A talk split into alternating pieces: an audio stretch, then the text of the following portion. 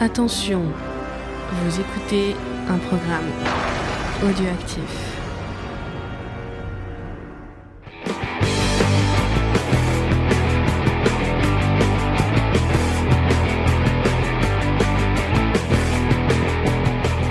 Salut à tous et bienvenue dans Comics Discovery, euh, l'émission qui euh, vous fait découvrir le monde des comics en podcast. Euh, nous sommes là pour vous parler des Tortues Ninja avec Faye. Salut Faye, Bonjour James. ça va? Ouais, j'attends mon générique en allemand. Est-ce qu'il sera en fond dans cette émission? Euh, Peut-être, on, on verra. On verra ce que je vais mettre en, en fond de, de, de- de podcast avec Cédric. Salut Cédric. Salut, salut à tous. Et on pouvait pas faire d'émission Tortue Ninja sans Juni, je pense. Donc salut Juni, ça va Juni Je sais pas comment je dois prendre cette remarque. bah, T'es fan des Tortues Ninja, non? Oui, certes. Tu tu- On a envie d'avoir un, un grand spécialiste, un grand passionné de Tortue Ninja. spécialiste, je sais pas. Mais passionné, déjà. Certes. Je pense que c'est toi qu'on a le plus lu dans, dans tous tous les gens que je connais. C'est possible. Plus le vu et lu, donc euh, C'est possible, ouais. c'est c'est plus pour ça que je le lisais. Euh, mais avant ça, comme d'habitude, on va commencer avec les news. Tu te fais pas rappeler qu'en fin d'émission, il y aurait ah oui, peut-être un quiz Parce que, en fait, je le fais, mais euh, ça fait quatre émissions euh, que tout le monde s'en va. Donc, je le, je le dis. Euh, faut écouter cette émission jusqu'au bout, puisqu'à la fin, il y a la, question des auditeurs. Si vous répondez sur les réseaux sociaux, à la question des auditeurs, euh, à la fin de l'année, vous aurez peut-être un petit cadeau. Euh, donc voilà. Et pour l'instant, on n'a eu qu'une seule participation. Euh, c'est Soli d'ailleurs. Salut Soli. Et je rappelle aussi que on fait tous les mercredis ou les jeudis. Renseignez-vous sur le Discord. Allez sur le Discord d'ailleurs. On fait les lives de des récaps de Watchmen. Euh, donc si vous regardez la série télé Watchmen, à chaque on fait des récaps de chaque épisode. On vous euh, on vous décortique un peu l'épisode. On vous, on vous donne les théories et les easter eggs qu'on peut trouver dans la série. Et nous allons faire la même chose. Euh, Ah, merci, j'allais faire ma pub. Donc vendredi soir, on fera pareil pour The Mandalorian. Donc j'ai vu le premier épisode qui dont on est a très très regardé bien. le premier épisode de, tout à l'heure et qui est vraiment très cool. Ouais, Si vous aimez le western, ça marche super Ouais, bien. si vous aimez les, les monstres, enfin les, les extraterrestres, les aliens de tout genre et les westerns, bah regardez cette série. Il y a un truc trop mignon à la fin d'épisode, mais je ne dis pas quoi. Est-ce qu'il faut connaître vraiment bien l'univers Star Wars Moi, je connais non, pas tu bien peux l'univers, regarder euh, sans, savoir. Hein, tu vas. Moi, je te conseillerais de regarder Clone Wars et Star Wars Rebels parce que c'est Filoni, Dave Filoni qui a aussi participé à la que, création de la que les série. films, quoi. Et il y a des trucs. Bah, je te conseille ces deux séries animées. En Ouais. plus, tes gosses, ils pourraient aimer. Elles Ouais. sont vraiment bien faites. Voilà. Et si vous voulez plus d'infos, vous pouvez écouter sinon euh, les copains de euh, Star, Wars, en direct. qui ont fait des récaps de Rebels. Et là, on est en train de refaire des récaps euh, sur Clone Wars sur Oui, les arcs importants. euh, fait, partie de plein de podcasts différents. Oui, je suis partout. donc allez dans Star Wars en direct aussi si vous voulez l'écouter parler de Star Wars. Ce sera là. Du coup, on va commencer mes news avec un truc cool. Moi, c'est une, une bonne nouvelle. C'est le film Batman qui sent de plus en plus bon. Euh, au fil des annonces de casting, moi, à chaque fois, euh, je trouve ça euh, vraiment cool. Déjà, Paul Dano euh, en, en Riddler et Mais il a signé ou pas? Parce que Oui, moi, j'ai lu que ça avait foiré. Hein. ah ouais, bah euh, j'ai pas eu, j'ai pas eu ces news là. Ouais. Bon, en tout cas, Paul Dano et Zoé Kravitz euh, en Catwoman, moi ça me vendait, ça me vendait déjà pas mal de rêves. Et là, euh, on nous parle de Colin Farrell en pingouin. Je trouve ça vraiment euh, un, un, un rôle un peu euh, Curieux à voir. ouais. curieux Ouais, euh, euh, avec en plus Colin Farrell il a prouvé que bah, c'était pas juste un beau gosse qu'il était capable de faire des trucs avec euh, enfin, rien que moi dans les animaux fantastiques le premier je l'avais trouvé Mais vraiment il très était bon meilleur que Johnny Depp. il était meilleur que Johnny Depp c'est hein. pas très dur mais en même temps Non, mais c'est vrai, hein, il était beaucoup plus intéressant. et un autre choix qui paraît qui paraît marrant surtout qu'il a un, il a un, un agenda très très très euh, euh, chargé en ce moment c'est Andy Serkis euh, donc il y a Andy Serkis qui euh, joue dans plein de trucs et en plus qui va être réalisateur de Venom 2 euh, qui serait oui bon on, on fait pas tous les meilleurs choix euh, là là effectivement Andy Serkis en Alfred donc sera-t-il meilleur que Michael Keane et Jeremy Irons? Moi j'avais trouvé très cool Jeremy Irons même si on l'avait- Il est meilleur dans Watchmen, Irons. il est meilleur dans Watchmen, effectivement, mais on peut, on peut dire ça de tous les Mais de toute façon, moi, tu sais ce que je pense de Monsieur Serkis. voilà, c'est le meilleur, c'est tout, c'est comme ça. Et il y, a, une autre annonce qui est, qui est assez marrante, c'est celle de Jenny euh, Lawson, euh, qui a rien fait pour l'instant, qui est une petite, euh, une petite actrice qui sort de Juilliard. Juilliard, c'est une grande académie Oui, c'est une grande de- académie d'acteurs. d'acteurs à New York. Mhm. Et en fait, elle, on- elle a joué un rôle qu'on ne sait pas. Mais moi, j'aimerais bien la voir en Batgirl, sachant que c'est Jeffrey Wright qui va jouer le commissaire Gordon. La voir, elle, donc qui est afro-américaine, ça pourrait être une Batgirl. Et euh, euh, après euh, Captain America euh, par euh, merde, c'est quoi euh, Anthony Mackie. Pourquoi pas Batgirl en euh, Jenny euh, Lawson, ça pourrait être sympa. Ou alors elle a euh, à voir avec Catwoman parce que c'est pas dans euh, je sais plus dans quel c'est pas dans Batman Year One que Catwoman elle aide une euh, Ouais, qu'elle est dans la aide rue tout ça et qu'elle ouais, aide c'est une vrai, petite ouais. et tout. C'est. Donc peut-être ça il pourrait refaire ça en fait. Pourquoi pas, ouais. En tout cas, moi, euh, Colin Farrell et Andy Serkis, Il y avait pas Matthew McConaughey aussi? J'ai pas lu ça, moi. pour euh, Harvey Dent. Ah si, Ah oui, il était en, négociation premier mais je crois que ça dans 2 et 3. je crois que ça a peut-être pas abouti. hein. J'en Ah ai pas entendu parler. Je sais qu'il y avait des négociations. En tout C'était cas, pas gagné. Hein. c'est c'est que des gros noms et des, des, des noms qui tombent juste. Je trouve qu'ils font, qui sont pas. euh, Enfin, c'est pas. euh, enfin, c'est pas du yes man. C'est vraiment des gens qui qui qui apportent quelque chose. Enfin, euh, Colin Farrell ou euh, bon, Colin Farrell est dans Colin ses jeunes- Farrell ou Colin dans ses Farrell. jeunes années, c'était pas, c'était pas ouf, mais il, il a réussi à faire des choix. Quand on voit The Lobster ou, euh, enfin, des, des trucs plus. euh, Ouais, Colin Farrell, c'est quelqu'un qui a su se reprendre en main parce qu'à un moment il avait des problèmes d'alcool et autres substances.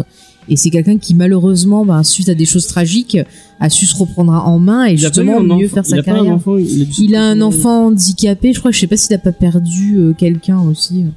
Donc euh, sa vie, mais. voilà, ouais. Euh, il a il a subi des choses tragiques et maintenant il s'est un peu repris et je trouve que bah depuis euh, depuis récemment il fait, il fait des bons choix de rôle et puis euh, rappelons quand même que bah, le mec derrière Batman c'est pas Joe Lastico c'est quand même Matt Reeves Matt Reeves il est il a fait quand même les les deux derniers Planète des singes qui étaient vraiment très très cool Bah, il a Euh, fait le, le remake là de. Enfin, il a fait Let Me In, c'est qui est le remake de Morse. ah oui c'était cool ça Voilà. Et puis il a fait Cloverfield Chloé, aussi. avec Avec Chloé Grace. Moretz ouais. c'était cool on t'en a pas parlé encore euh, Batman euh, de Matt Reeves ça te parle un tout petit peu ou euh, Je pense qu'ils sont fous. C'est probablement le seul film de super-héros que j'attends. ah. Où je sais déjà que j'ai envie de le voir. et du coup ces annonces de casting ça te ça te parle Euh, la meilleure manière de te résumer ça, c'est qu'à chaque fois qu'il y a eu une annonce, j'ai une amie qui, pareil, l'attend de plus en plus aussi. Et à chaque fois, elle me l'envoie en hurlant et je réponds en hurlant.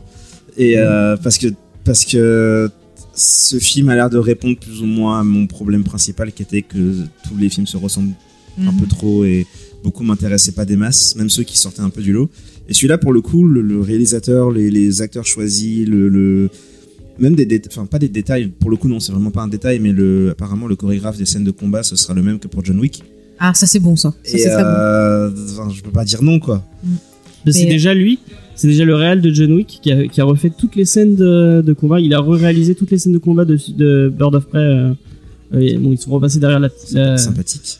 donc, euh, ouais. Et mais je sais pas si vous avez vu, il y a Robert Pattinson récemment, il a donné une interview et il disait que en plus de l'entraînement Ouais, physique, il s'était donné comme mission de lire le plus de titres possible de Batman et pas que les gros euh, Mm. titres majeurs. Donc euh, et il était justement, il trouvait que il apprenait plein de choses et qu'il était étonné de découvrir tout cet univers, parce qu'en fait il connaissait pas trop trop au départ. Nice. Ouais, c'est bien de voir qu'il s'investit. Il ouais. s'investit dans son rôle. Après, il peut dire ça aussi pour la promo, mais bon, euh, Oui, c'est sûr. ça fait quand même plaisir que quelqu'un qui dit euh, ouais bon bah je m'en fous. Mais après, hein. quand on voit que bon, Joker, on, on en a déjà parlé en long, en large, en travers, mais euh, maintenant on vient de voir que c'était le film de, tiré de comic books qui a, qui a été le plus rentable de l'histoire, euh, qui, donc a battu The Mask.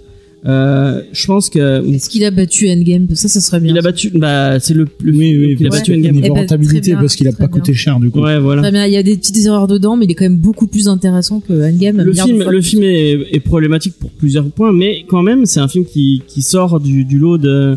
de Bah, de- c'est pas du cinéma euh, parc d'attractions. C'est justement. Ouais, ça, voilà, ça, offre- ouais. ça montre qu'on peut faire autre Après, chose. Oui, voilà, c'est euh, autre chose. C'est ce pas mieux ou moins bien, c'est vraiment autre Non, chose. c'est autre chose.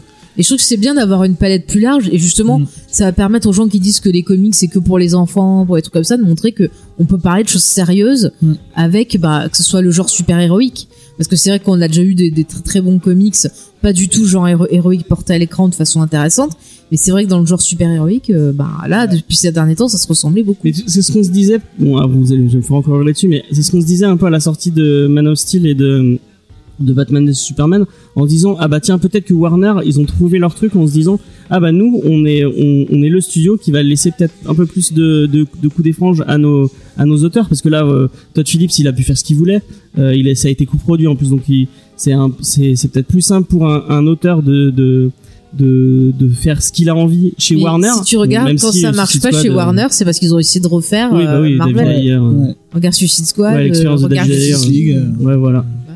Mais peut-être que, tu- peut-être que là, ils ont trouvé leur, ils ont trouvé leur, Mm. et ils ont enfin compris, on croise les dents, hein, mais peut-être qu'ils ont enfin compris que c'était vers, la- vers ça qu'ils devraient aller. Et bah, si c'est moi, si c'est des films comme ça, ou c'est vraiment des gens, bah, que des, euh, des gens comme Todd Phillips ou, ou Matrix, enfin, des, des gens qui ont une, un vrai sens du, de ce qu'ils essaient de faire et pas, et qui font un, un énième copier-coller de, de, d'un autre film. euh, Bah, ils ont qu'à recruter Scorsese, comme ça ils montrent qu'est-ce qu'il veut faire. Après, c'est vrai que Batman, euh, vous vous en souvenez, moi j'étais vraiment pas chaud quand j'ai su que c'était Robert Pattinson. Ouais, bah ouais. Et euh, le fait d'avoir Ouais, lu je l'ai les vu quand interviews. même dans pas mal de, de rôles. Mais après, Pattinson, Ouais, plus mais intéressant. C'est vrai, mais Les gens ils restent bloqués ouais. sur Twilight alors que Mais vraiment parce que c'est- je regarde pas beaucoup de films, et malheureusement, le peu de films que j'ai vu avec lui, c'était ça. Mais le Twilight, c'est Mais, le tout début de sa euh, carrière. C'est vrai qu'en lisant Bah, ses ouais. interviews, en voyant le casting, en voyant la, la vision un peu qui se dégage, c'est vrai que ça, ça, ça me hype de plus en plus. Ouais. Ah oui, mais le fait d'être parti dans une autre direction, d'avoir choisi des, des réalisateurs un peu plus intéressants comme Mm. Cronenberg ou, ou autre, ça lui a permis de travailler son jeu d'acteur et de film en film, je trouve qu'il s'améliore. Puis même les méchants vers, vers qui ils vont, enfin le Riddler, euh, le pingouin et tout, c'est c'est pas les les Waouh, le- pas Riddler, le Joker euh, et les trucs qu'on a qu'on a déjà vu et bah on les a vus quand même. En même temps, ça aurait été limite trop facile de faire un premier film, enfin, premier d'une trilogie apparemment avec le Joker d'entrée, quoi. Ouais. Ouais, ouais. Mais c'est vrai, c'est vrai que oui. Mais je pense Euh, qu'on l'a vu, on l'a déjà vu assez le Joker. Moi, le Riddler, c'est mon- film avec- enfin, même si j'aime beaucoup le personnage, c'est un de mes un de mes vilains préférés de, mais j'ai pas, enfin, j'ai envie d'avoir 10 ans là, tra- tranquille on, on- Ils veulent pas nous faire une bonne Poison Ivy quand même, qu'on oublie un cool, peu euh, Ivy, Batman et Robin. Mais c'est vrai que le Sphinx, c'est mon vilain préféré. Donc, Bah il est cool, euh, franchement, ouais, j'aime bien ouais. les énigmes et tout. Ça, ça peut être sympa, ouais. et peut-être le prince du condiment un jour. hein. Il y est dans le Lego Batman. Ouais, bah, Lego Batman, il y est. Tu m'étonnes. Euh, bon, on a fait un peu le tour. euh, Vous avez quelqu'un d'autre à, à- quelque chose à ajouter sur Batman? Non, bah, on va continuer. Euh, Il vire la cape. C'est On vous l'a dit avec Jean, les Eh, capes c'est dangereux. Dans le dans Mandalorian. Mais je euh, t'ai fait la réflexion, je te dis, il a une cape, c'est pas bien. D'ailleurs, on connaît pas son nom encore. Bon, Bah, c'est Mandalorian, on t'a pas de dit. spoiler, Voilà. pas de spoiler. Ah. Euh, on va passer à la news pour Cédric, euh, puisque euh, on le dira jamais assez, Watchmen est une œuvre majeure de l'industrie. Euh, il y a eu un avant et un après Watchmen, je pense. euh, c'est une, enfin, pe- personne ne peut le contredire. Euh, c'est une BD qui est tellement dense que vous pourrez, euh, à chaque fois que vous allez l'ouvrir, vous allez vous allez découvrir un nouveau sens de lecture euh, de, de ce que Alan Moore a essayé de nous raconter. Vous pouvez le lire à l'envers, devant un miroir, il y a plein de choses cachées. Et du coup, il y a l'éditeur Hayden qui vous propose un livre d'analyse du titre. Donc, s'appelle Watchmen Now, Dieu, comics et super-héros, euh, par Aurélien Lenant. Donc, quelqu'un qui a déjà fait des, euh, il a déjà sorti des, des, des livres, des, des essais en fait sur sur la pop culture. Euh, du coup, c'est l'occasion euh, de pousser un peu plus euh, la lecture. Euh, je trouve que c'est toujours euh, intéressant ce genre de, quand c'est bien écrit, euh, c'est toujours intéressant ce genre de ce genre de titre, histoire de, de peut-être ouvrir un parce qu'on n'a pas forcément du coup ce que je disais hein, c'est tellement dense donc t'as pas forcément compris exactement tout ce que voulait dire un, un, un titre et des fois il y a, il y a des petits détails que t'as que t'as pas compris parce que t'as pas la référence ou t'as pas le t'as t'as pas forcément le l'angle qu'il faut et euh, je trouve c'est intéressant d'avoir ce genre de, de titre. vous avez déjà acheté des euh, des bouquins qui qui parlent de, de, de pop culture ou- Euh, moi, ouais, surtout en série ou en film. ouais Et euh, c'est vrai que c'est c'est souvent intéressant parce que des fois tu vas avoir des, des approches ou des thématiques que t'as pas vues, ça va te donner envie de, de revoir l'œuvre en ayant ça et de voir ce que tu peux en ressentir et tout. Enfin, c'est souvent intéressant. Je sais qu'il y a des bouquins genre sur Buffy par exemple, t'as des bouquins de philo sur euh, la philosophie ouais, ouais. dans Buffy, t'as des bouquins je pense qui vont analyser les thèmes. Enfin, il y a plein de choses intéressantes. hein. Cédric qu'est-ce que tu vas Moi, non, j'ai tu- pas, j'ai pas encore lu ce genre de bouquins. J'ai pas mal de bouquins sur des groupes de musique qui m'intéressent, mais après, sur les films et les BD, euh, pas encore. Mais je pense pas que ce sera le premier que j'achète. euh. sur Watchmen Ah. non, non, non. Johnny ça te parle ce... Non, généralement je les garde pas. Euh, je crois pas en avoir déjà lu, ou en tout cas pas entièrement. En fait, généralement, quand j'ai besoin, de, enfin, quand ça m'intéresse de, de rentrer dans un projet, ce sera pas sur ces trucs-là, et généralement, c'est pas sur des éléments de pop culture de ce style. Ok. Et ça t'a- mais est-ce que Watchmen, ça t'intéresserait d'avoir Non, ok. Tu n'aimes pas Watchmen. On, on- Je te la vendrai cette série, elle est vraiment trop bien. Et regardez Watchmen, c'est c'est c'est c'est la vie. Bah, surtout écouter nos émissions aussi. Ouais, voilà, exactement. Euh, on, va, on va passer à quelque chose qui va être plus simple à vendre. Euh, c'est Disney Plus. Ah, Euh, je suis à fond. En fait, tu places tes idées cadeaux pour Noël, c'est ça Exactement. Mais que le d'accord. 31 mars. On a le temps, c'est dégueulasse. Au Canada, ils l'ont eu et tout aujourd'hui. Non mais pour le, 31 mars. c'est une petite maison d'édition. En plus le livre il est à 9 euros, donc c'est pas très très cher. Donc euh, et Moi, je serais boîte. intéressé de le lire. Et en plus c'est la c'est la même boîte qui fait euh, qui fait une revue de cinéma qui s'appelle 7 septième obsession, qui est très bien ce qui paraît. Donc euh, bah euh, autant euh, mettre en avant les des petites boîtes d'édition plutôt que que des gros trucs. euh, c'est euh, c'est toujours plus sympa. Euh, donc passons à Disney Donc voilà, on, on- tu vois, on fait, on fait la truc, de la pub, à un petit truc, puis après on va parler Disney Euh, le 31 conglorémat, mars. euh, donc voilà. Vous pouvez être sûr Ne que me- j'y suis direct. Ne me nique pas ma news. Ouais, bah, tout le monde le savait déjà. Alors, euh, alors que la plateforme vient d'ouvrir aux US et qu'apparemment, euh, Canada selon- aussi. aux US au Canada et selon les les, les premiers. Selon les premiers retours que j'ai eu, apparemment, elle est assez agréable à manier. Euh, Enfin, s'il n'y a pas vraiment de gros soucis, euh, les sous-titres ça va. Ça a l'air un peu mieux que par exemple Amazon Prime, qui est une catastrophe. Oh, L'autre fois, je regardais un truc, j'ai eu des sous-titres. On m'a dit que c'était traduit par Google Trad. quoi. Mais je crois que j'ai vu, euh, enfin, on, on a touché un peu à toutes les plateformes euh, Ah, de VOD et le mieux c'est Netflix, hein, parce que le, le les, enfin, Canal Plus c'est horrible à utiliser. Tu peux- OCS sur PlayStation, ça bug tout le temps. OCS, OCS l'appli et l'appli euh, téléphone, elle est Bien. est pas mal, euh, mais euh, sur sur PlayStation c'est horrible alors que Netflix c'est parfait. Après, au niveau de catalogue, par exemple, euh, Prime, il va y avoir des séries télé qui vont être sympas, mais en film, c'est pas top. Et puis souvent, il y en a, il y a certaines séries genre The Office. euh, si tu parles pas anglais, tu peux pas avoir de sous-titres français. Donc t'es obligé de te taper en VF et la VF est pas terrible par Et puis. Prime là, ils ont fait un nouveau truc là. euh, Ouais, il y a depuis, une- quel- depuis quelques mois, je trouvais que leur catalogue euh, se renouvelait Ouais, pas. donc tu peux t'abonner à des coup, chaînes en, fait, plus c'est- en fait. il y a deux ou trois, ouais, il y a trois ou euh, quatre chaînes de plus. Je crois qu'il y a un truc c'est 5 Warner, euros par mois. Starz, euh, enfin des trucs Ouais, comme ça. donc ça, je trouve Mais ça les catalogues sont pas absurde. terribles non plus. Ouais, en plus, euh, oui. ouais. Donc, genre, tu vois un film sur la page d'accueil de Prime, tu vas voir, en fait, il faut t'abonner pour 5 euros C'est par mois. ça, quoi. c'est ça. Et l'appli Canal Plus, c'est horrible. Enfin, franchement, tu peux pas reprendre un film. euh, si t'as une coupure, tu, dois obligé, t'es obligé de reprendre du début. Euh, ça, ça, ça garde aucune, en- aucunement en mémoire ce que t'as regardé. Euh, donc, bah, c'est.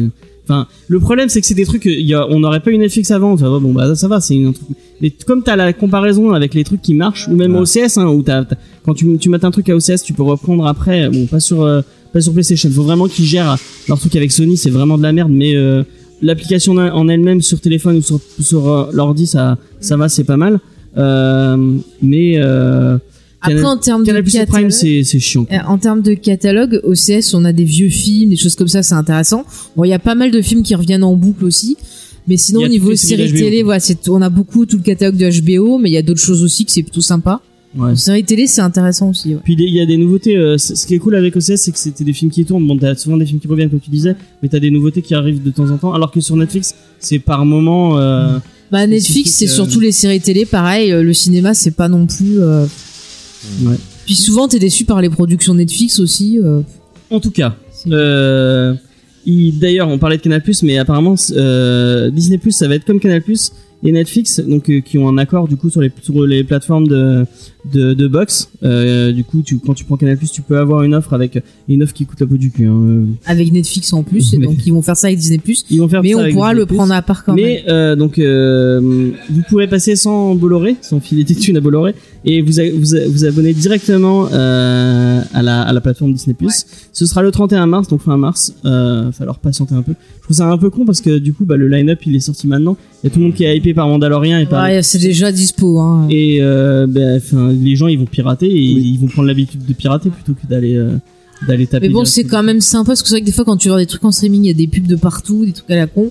Euh, tu prends une application, la nuit tu dors pas, tu ouvres ton application, tu te regardes un film, si t'as des insomnies, euh, c'est super quoi. Après, après, moi, je, je préfère même passer en légal en me disant, bah, au moins, je, je, je, je- enfin, mais, mais je veux dire, je soutiens les, les, les, les, les séries que, que j'aime et euh, plutôt que d'aller les pirater. Euh, euh, j'avais quand un, t'as des petites séries, genre des fois sur OCS, ils mettent des productions françaises, ils mettent plein de trucs. il y Aussi. avait un slogan, un slogan d'une petite boîte de, de musique que j'aimais bien, c'était euh, télécharger, c'est découvrir, acheter, c'est soutenir.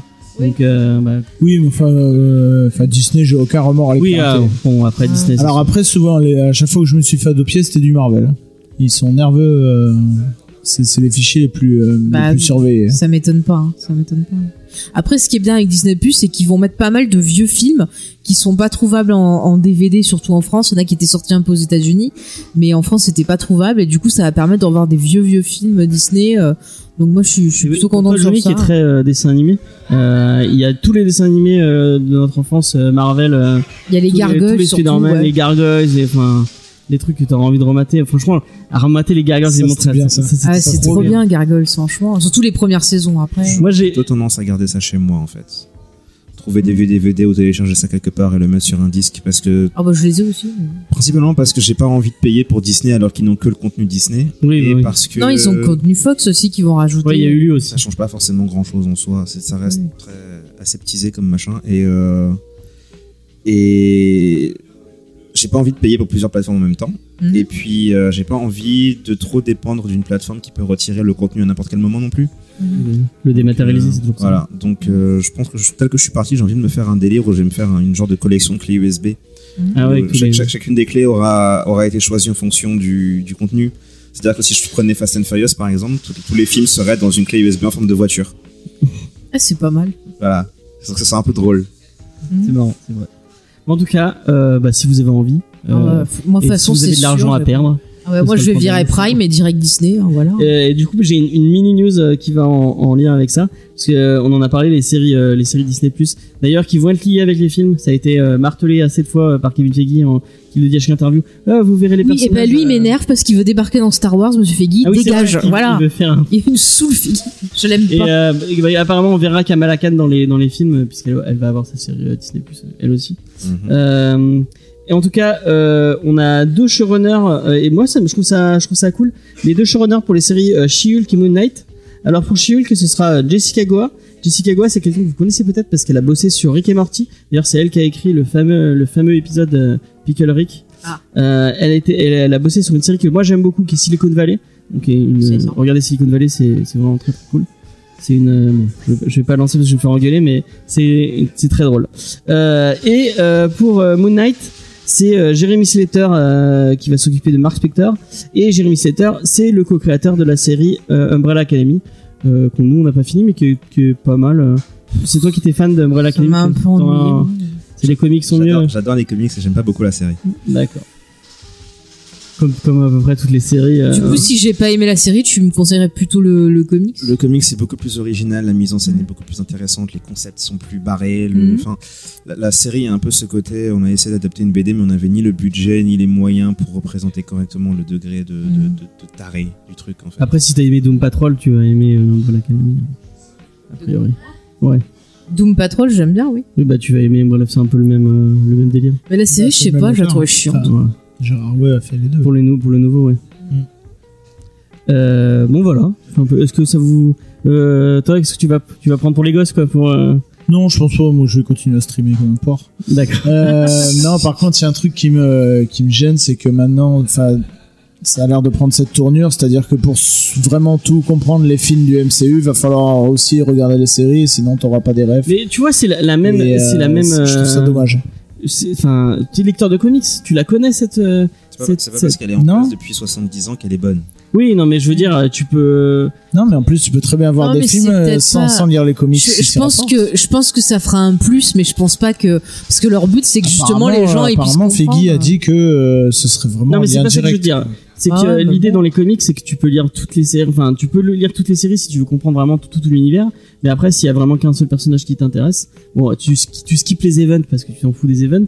Mais tu, tu lis ta série Spider-Man euh, normale où bon, tu sais qu'il y a forcément un moment où ça va être attaché avec. Ce euh, que tu viens de décrire en soi-même est une telle gymnastique mentale à faire, une telle Oui, quantité de oui. recherche et de, et de préparation, tout ça pour consommer. Le du- lecteur de comics, il est habitué à ça. Non mais c'est pour ça que je dis que c'est pas parce que c'est en place depuis 70 ans que c'est bien. C'est oui, l'une des raisons Mais, pour euh, lesquelles le super-héros j'ai arrêté d'en lire pour je- beaucoup parce que c'est chiant.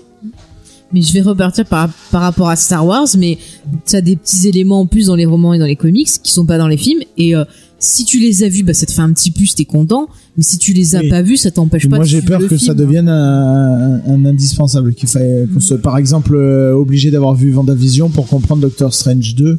Je Ouais. le sens venir gros comme une maison, Mais ça. Et... genre, Bah après, c'est à eux Tu dans peux les films de faire un avoir vu petit euh, résumé. Et- ouais, euh, de le voilà. placer euh, comme il faut. Tu peux avoir vu Endgame sans avoir vu Ant-Man et euh, sans avoir vu.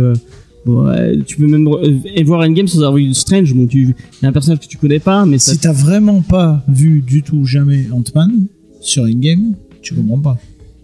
Tu sais même pas qui c'est. Bah, tu sais pas d'où il sort. tu- C'est vrai qu'il est important en plus. Bah ouais, c'est peut-être oui. pas le meilleur exemple. Mais et pourquoi Euh, ils font des films pas intéressants sur Ant-Man alors s'il était si important C'est ça qui est. Bah, Ant-Man, qu'il y aura Ant-Man, et la guêpe, le seul truc euh, intéressant, c'est le la scène post-générique. Oui, voilà, mais j'ai oublié Le totalement le reste, du euh, film. ouais. Je sais qu'il y a Michel Pfeiffer, voilà. Voilà, c'était encore. cool. Et qui encore, elle est vieillit alors que lui ne vieillit pas. Ouais. Ceci dit, ça m'étonnerait beaucoup qui, comment dire, enfin, les gars font pas, les gars font pas un médium qui s'adresse à une niche. Ils ont, Mm. ils ont besoin que ça s'adresse au plus grand nombre de personnes possible. Ça. Et le fait est que le plus grand nombre de personnes possible, il a une vie, il a un boulot, il a des enfants, etc. Et euh, il a autre chose à faire que de réfléchir à euh, Qu'est-ce que je vais voir Qu'est-ce que je vais Ouais, voir quel est le schéma de consommation que je vais mettre en place pour pouvoir suivre les aventures de mes super-héros? Je veux dire, au bout d'un moment, soit ils vont décrocher, soit ils vont juste plus avoir de vie. Et euh, la majorité des gens ont autre chose à faire. Donc, euh, ne serait-ce que par logique, ça m'étonnerait beaucoup que, que ça soit aussi drastique que ce que Ouais, Feige a décrit. Franchement, ouais. En même temps, là où ils sont, enfin, je veux dire, c'est des séries en 6 épisodes. Donc, euh, ils vont le vendre, Non, mais, les gens vont regarder. Après, ils voilà. peuvent faire un truc vite fait, genre quand le, la per- le perso apparaît dans le film, ils peuvent faire un, une petite allusion, un petit flashback vite fait. Comme ils avaient fait sur Agent of Shield, hein. Agent of Shield, c'était la même chose. Il y avait des trucs qui t'expliquaient des, des trucs dans, euh, dans Civil War, euh, non, dans euh, Avengers. Avengers. Avant Avengers 2, il y avait des trucs qui expliquaient. Euh, moi, j'ai pas vu parce que la série est pourrie, mais euh, Oh, c'est un bon. ouais.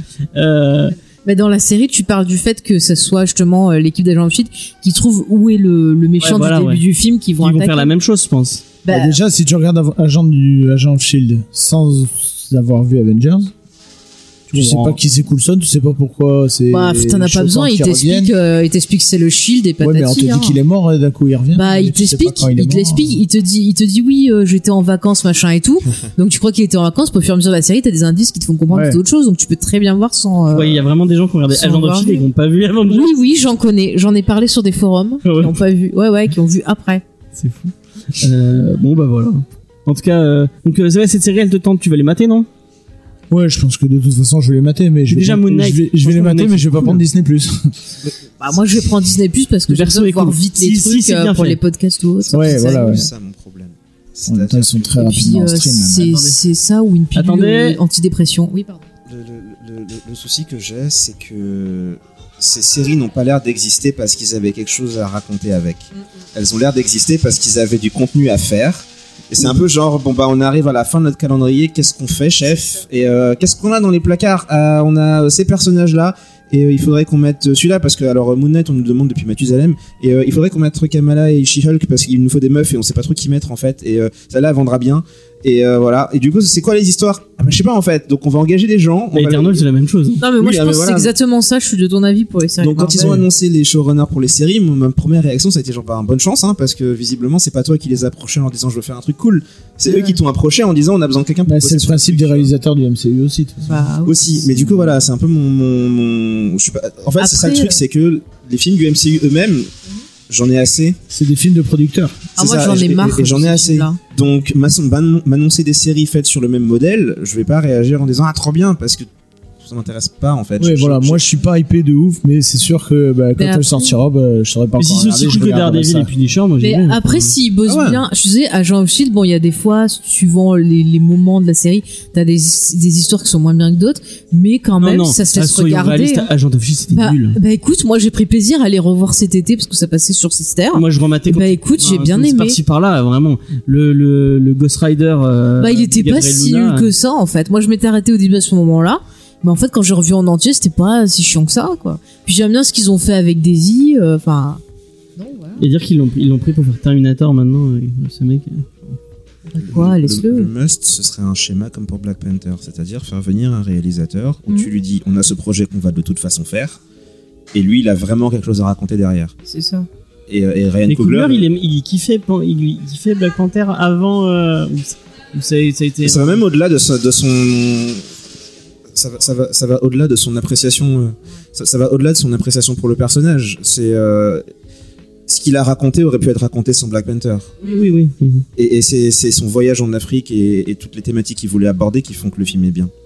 Donc il avait quelque chose à raconter au-delà de on te file un personnage tu fais euh, ce que tu enfin ce que tu Oui, il a pris le sous-texte, enfin, il avait un sous-texte et il a pris, euh, C'est ça. il a pris- Donc Bla- Black Panther a surtout servi de plateforme pour mettre en place les idées qu'il avait. Mais je pense que là où il a eu de la chance, c'est que Disney euh, lui a filé un personnage en lequel il croyait moyennement, on va dire. Enfin, c'était pas Thor ou Captain c'est America. comme, comme du pour coup, ils James lui ont hein. plus laissé les, Ah. les coups des fronts, comme pour James Voilà, James Gunn de la Galaxie. Parce que on regarde, par exemple, le premier Thor, c'était euh, Kenneth Branagh. voilà Kenneth Branagh. Euh, c'est pas un film Bah, de Kenneth Branagh. Bah, pourtant, c'était un choix plutôt intelligent à prendre parce Oui, que c'est un mec qui- le côté shakespearien Ouais, qui oui. pouvait être apporté. Complètement. je sens qu'il y a des choses Mais qui sont sent bien que coupées, c'est qu'on l'a pas laissé. qui lui a dit euh, quoi faire, quoi. Ah ouais. Bon, le pire, c'était le deuxième, Alan Taylor. euh, pff, Ah, C'était pas terrible, hein. euh. Euh, on va passer à une news, une news un peu moins, un peu moins joyeuse. Euh, du coup, euh, c'est euh, euh, la saison 2 de, de The Boys qui est en tournage en ce moment. D'ailleurs, euh, on a appris que, que notre ami Karl Urban avait fini ses, euh, fini ses, ses scènes. Euh, donc, euh, et que on- je crois que mi, de, mi, mi 2020, euh, ça va arriver sur Prime. Euh, D'ailleurs, je pense que c'est une des seules bonnes raisons de prendre Prime. euh, c'est The Boys parce que The Boys c'est- trop cool. Tu m'avais Ouais, conseillé mais deux trois trucs sur Prime. On n'aura plus. Ouais, The. Terror, il y a The Terror encore le qui temps de regarder, mais Ouais, bah, tu peux les avoir autrement. Euh, mais en tout cas, euh, donc la série qui, qui adapte le, le comics de Garth Ennis et euh, Derek Robertson euh, s'est vu interdire une scène et euh, euh, la raison de l'interdiction, je trouve, c'est le conseil municipal de Toronto, donc Toronto, la, la ville canadienne, euh, qui a l'air très cool. Euh, J'ai vu un, un pas encore une désolation, mais il y a sur Netflix, il y a un, un il y a un documentaire d'un chef, c'est un chef euh, un non un chef euh, asiatique mais coréen, coréen je crois, qui, qui va euh, dans, des villes et qui, qui, fait le tour des restos avec un avec un local mais une star du coup et ils ont fait un truc avec Toronto euh, et Seth Rogen et c'est trop cool. Bon, tu vois Seth Rogen en train de fumer des gros joints et, et aller bouffer dans plein de restos, notamment mal de asi- asiatiques où à la fin de l'épisode t'es sûr d'avoir faim parce que ça a l'air très très bon. Et la ville de Toronto, il te vend la ville de Toronto, ça a l'air trop cool. Bon, et sinon, c'est quoi le rapport avec The Boys là? Parce que- aucun. Bah parce que du coup, elle a- elle a- la série est filmée à Toronto, comme beaucoup de séries euh, qui sont filmées euh, Souvent en- à Vancouver. ouais, à Vancouver, euh, dans, dans ces- bah, les lieux avec avec beaucoup de beaucoup de forêts, tout ça. Et euh, du coup, il devait tourner une, une scène dans un parc, le Mel Last Last Square. Et en fait, c'était une, une scène assez graphique où un super-héros s'en prenait à une foule et du coup une foule euh, qui était complètement ensanglantée devait partir dans, dans, dans tous les coins. Mais malheureusement, euh, il y a quelques euh, il y a quelques temps, le Mel euh, Last Man Park euh, a subi un événement assez tragique. C'est l'attaque de Alec euh, Min, Minassian. Donc c'est un jeune homme de 25 ans qui se revendiquait incel et qui apparemment avait des petits problèmes psychologiques. Qui s'en est pris à du coup une foule et qui a malheureusement tué eu 10 morts et 16 blessés et bah la- le conseil municipal a dit on n'a pas envie que les riverains euh, revivent ce, ce, ce- ce- cet, événement, tragique donc on, on vous autorise pas de tourner euh, on vous autorise pas de tourner ici et ils vont devoir euh, ils ont du coup reporté un peu le tournage pour pouvoir trouver un lieu plus propice à tourner cette scène et bah, on en a souvent des news comme ça, mais là je trouve que c'est plutôt pour une fois, je suis d'accord avec moi, je suis d'accord. J'ai pas, j'ai pas vraiment mot à dire, on mais peut comprendre on le. peut comprendre. Je trouve ouais. ça compréhensif et intelligent de la part Bah oui, de, si ça vient de se de passer, la ça part sert à rien du de. conseil municipal. Euh, bon, c'est il y a- ouais, c'était il y a quelques mois. Et euh, dans euh, ce, cette cette euh, cette ambiance un peu politique au- au- en Amérique du Nord euh, où euh, bah, les, les les tueries les tueries de masse euh, se multiplient de plus en plus. Mhm. Euh, c'est pas con de la part de de la part de Toronto de, de faire ça. Ouais, ouais. Voilà, c'était juste euh, Pour plomber l'ambiance. voilà, exactement. On va passer à un truc plus sympa. Euh, c'est, euh, ben, on, on a réussi à, à avoir en interview Sullivan Rowe. Sullivan Rowe, euh, vous le connaissez peut-être parce que c'est le fondateur de Comics Blog, euh, le site, euh, le site euh, de quoi? Le, le site et le podcast. Ouais, et le podcast bon, euh, que je disais, je le dis dans l'interview, qui a un peu relancé euh, le comics en France euh, et qui maintenant, parce qu'il a, il a plus de, il ne bosse plus chez Comics Blog, euh, maintenant c'est le directeur de collection de iComics, donc qui est l'éditeur, qui édite les titres dont on va parler cette semaine, Les Tortues Ninja. les Tortues Ninja. On va passer euh, l'interview On se et retrouve puis après. on se retrouve juste après.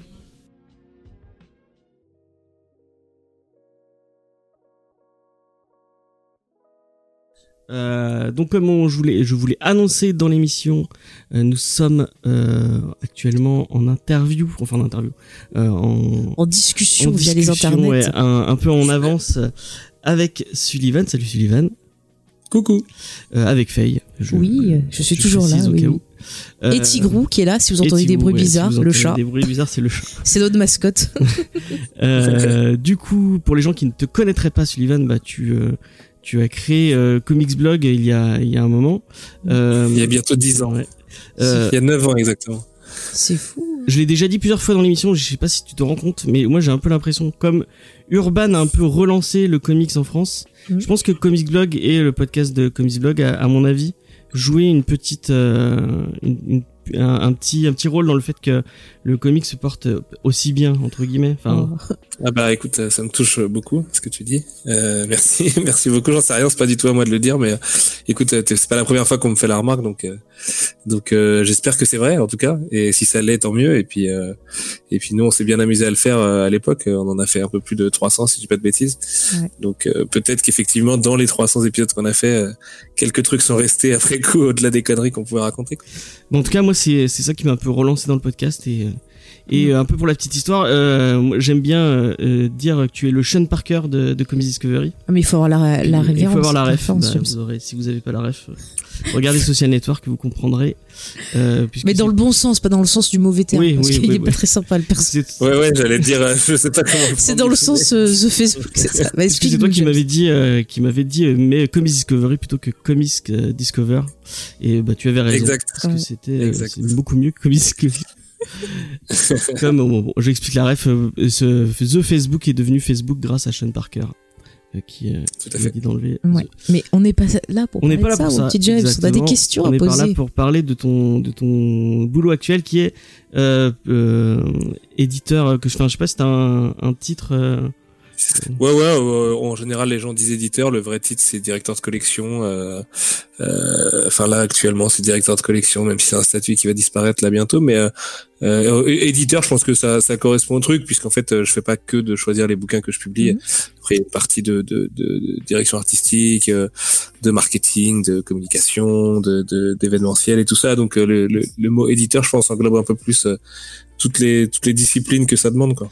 Mais bon, c'est qu'une Ouais, mais dénomination. c'est c'est dommage parce que directeur de collection, je trouve que ça te va plutôt bien parce qu'est-ce que t'es un peu, tu vois, passionné, qui est un peu bah, ce qui ressort de ta personnalité, parce qu'au départ t'étais un passionné, qui s'est ensuite Toujours, voilà, ouais. retrouvé euh, dans le milieu d'édition. Si tu veux parler un peu de ton parcours, euh, comme ça, ça expliquera un peu à nos auditeurs. Ouais, ouais, ouais. Bah, euh, du coup, moi, je suis, comme tu viens de le dire, un passionné de, de, de culture pop en règle générale, de comics en particulier, enfin de bande dessinée surtout, puis euh, puis de comics. Alors quand je dis bande dessinée, dans ma bouche, ça veut pas dire bande dessinée franco-belge, ça veut dire tout type de bande dessinée, c'est-à-dire manga franco-belge et comics, puisque tout ça, c'est jamais que des gouttières, des cases, des bulles et des dessins. Et, euh, et, et du coup, je me suis spécialisé dans le comics un peu de facto euh, avec la création de Comics Blog à l'époque, Mhm. euh, parce que je me suis bien éclaté. Puis c'est vrai qu'il y avait l'avènement de Marvel Studios et de ça en marge, donc euh, on- il y avait une, une sorte d'énergie euh, euh, hyper positive et, euh, et, et, et qui allait vraiment en avant euh, à l'époque, quoi. Donc, euh, donc du coup, on a accompagné ça avec la volonté de faire découvrir euh, des, des comics, alors Marvel et DC certes, mais aussi un peu d'indé euh, aux lecteurs qui nous suivaient. Donc, comme vous le disiez, avec les podcasts, avec les vidéos, avec les articles, les critiques, les reviews, tout ça. Euh, parce que moi, au départ, en fait, quand j'ai créé Comics Blog, j'étais aussi libraire euh, à côté. Comics Blog, c'est une activité totalement euh, amateur au départ, amatrice. Et, et à côté de ça, en fait, j'étais en, en BTS en alternance. Alors, j'ai bien vite abandonné le, le BTS, mais j'ai pas, j'ai pas du tout abandonné l'alternance puisque j'avais la chance de bosser dans un comic shop à Nantes qui s'appelle À plein rêve. Donc, j'ai été la, libraire là-bas pendant pendant deux ans et demi. Euh, suite à quoi, euh, vers la, la, la fin de mon BTS, on, on a rencontré des investisseurs à Paris qui nous ont proposé de nous professionnaliser euh, dans l'aventure Comics Blog et de créer deux autres sites qui deviendront Sci Fantasy et 9e Art et donc le réseau Art dans sa globalité, de- dans lequel aujourd'hui j'ai plus du tout de de part ni euh, ni de rôle depuis euh, depuis euh, alors deux rôles depuis trois ans et de part depuis un peu plus d'un an. Euh, et du coup euh, on n'est pas parti avec ces investisseurs on est parti en indépendant total en restant à Nantes ce qui était peut-être une erreur après coup, mais de toute façon, je suis pas sûr que le journalisme soit fait pour pour gagner sa vie, et, c'est vrai pour tout type de journalisme. Alors le journaliste culturel, on, on, est vraiment l'enfant pauvre du journalisme en règle générale, mais même même le journalisme politique de quotidien ou local ou quoi, tous ces tous ces médias sont perfusés, et donc du coup nous on se rendait pas compte de cette réalité économique, on s'est un peu lancé naïvement, mais on s'est quand même bien amusé. Euh, et il s'amuse encore aujourd'hui, en tout cas je l'espère, parce que du coup je fais un coucou à Arnaud et, Corentin et, et et tous les gens qui continuent de s'occuper du réseau avec qui je m'entends toujours très bien.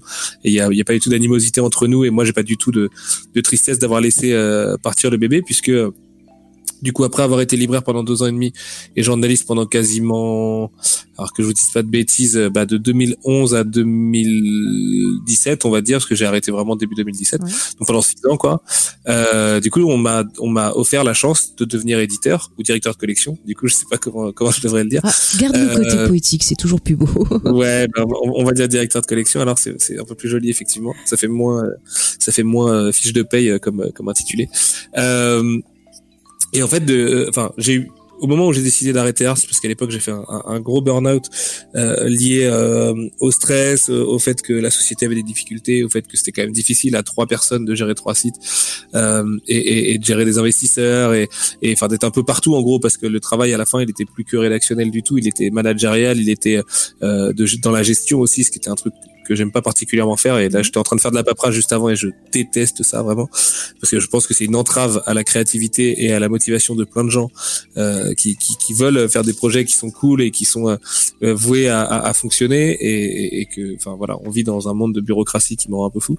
Et euh, surtout en France. Ah ouais. Ouais, surtout en France, ouais, ouais, sans vouloir jeter la pierre euh, à l'administration française, c'est vrai qu'on est vraiment les champions du monde de, de la bureaucratie, de la technocratie et tous ces trucs en assis qui, qui démotivent tout le monde.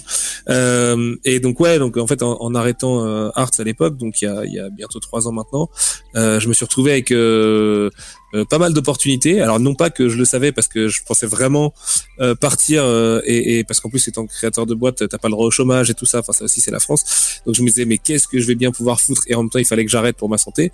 Et en fait il s'est trouvé que j'ai eu beaucoup de d'opportunités euh, professionnelles euh, dans des secteurs très différents qui vont de la gestion de licence pour une très grosse boîte euh, qui rachète euh, euh, Marvel, Star Wars et, et d'autres grosses licences et tout ça. Et c'était vraiment un boulot en costume cravate et avec un attaché case à faire des réunions et des tableurs Excel toute ma vie. Ah donc ça me tentait pas des masses.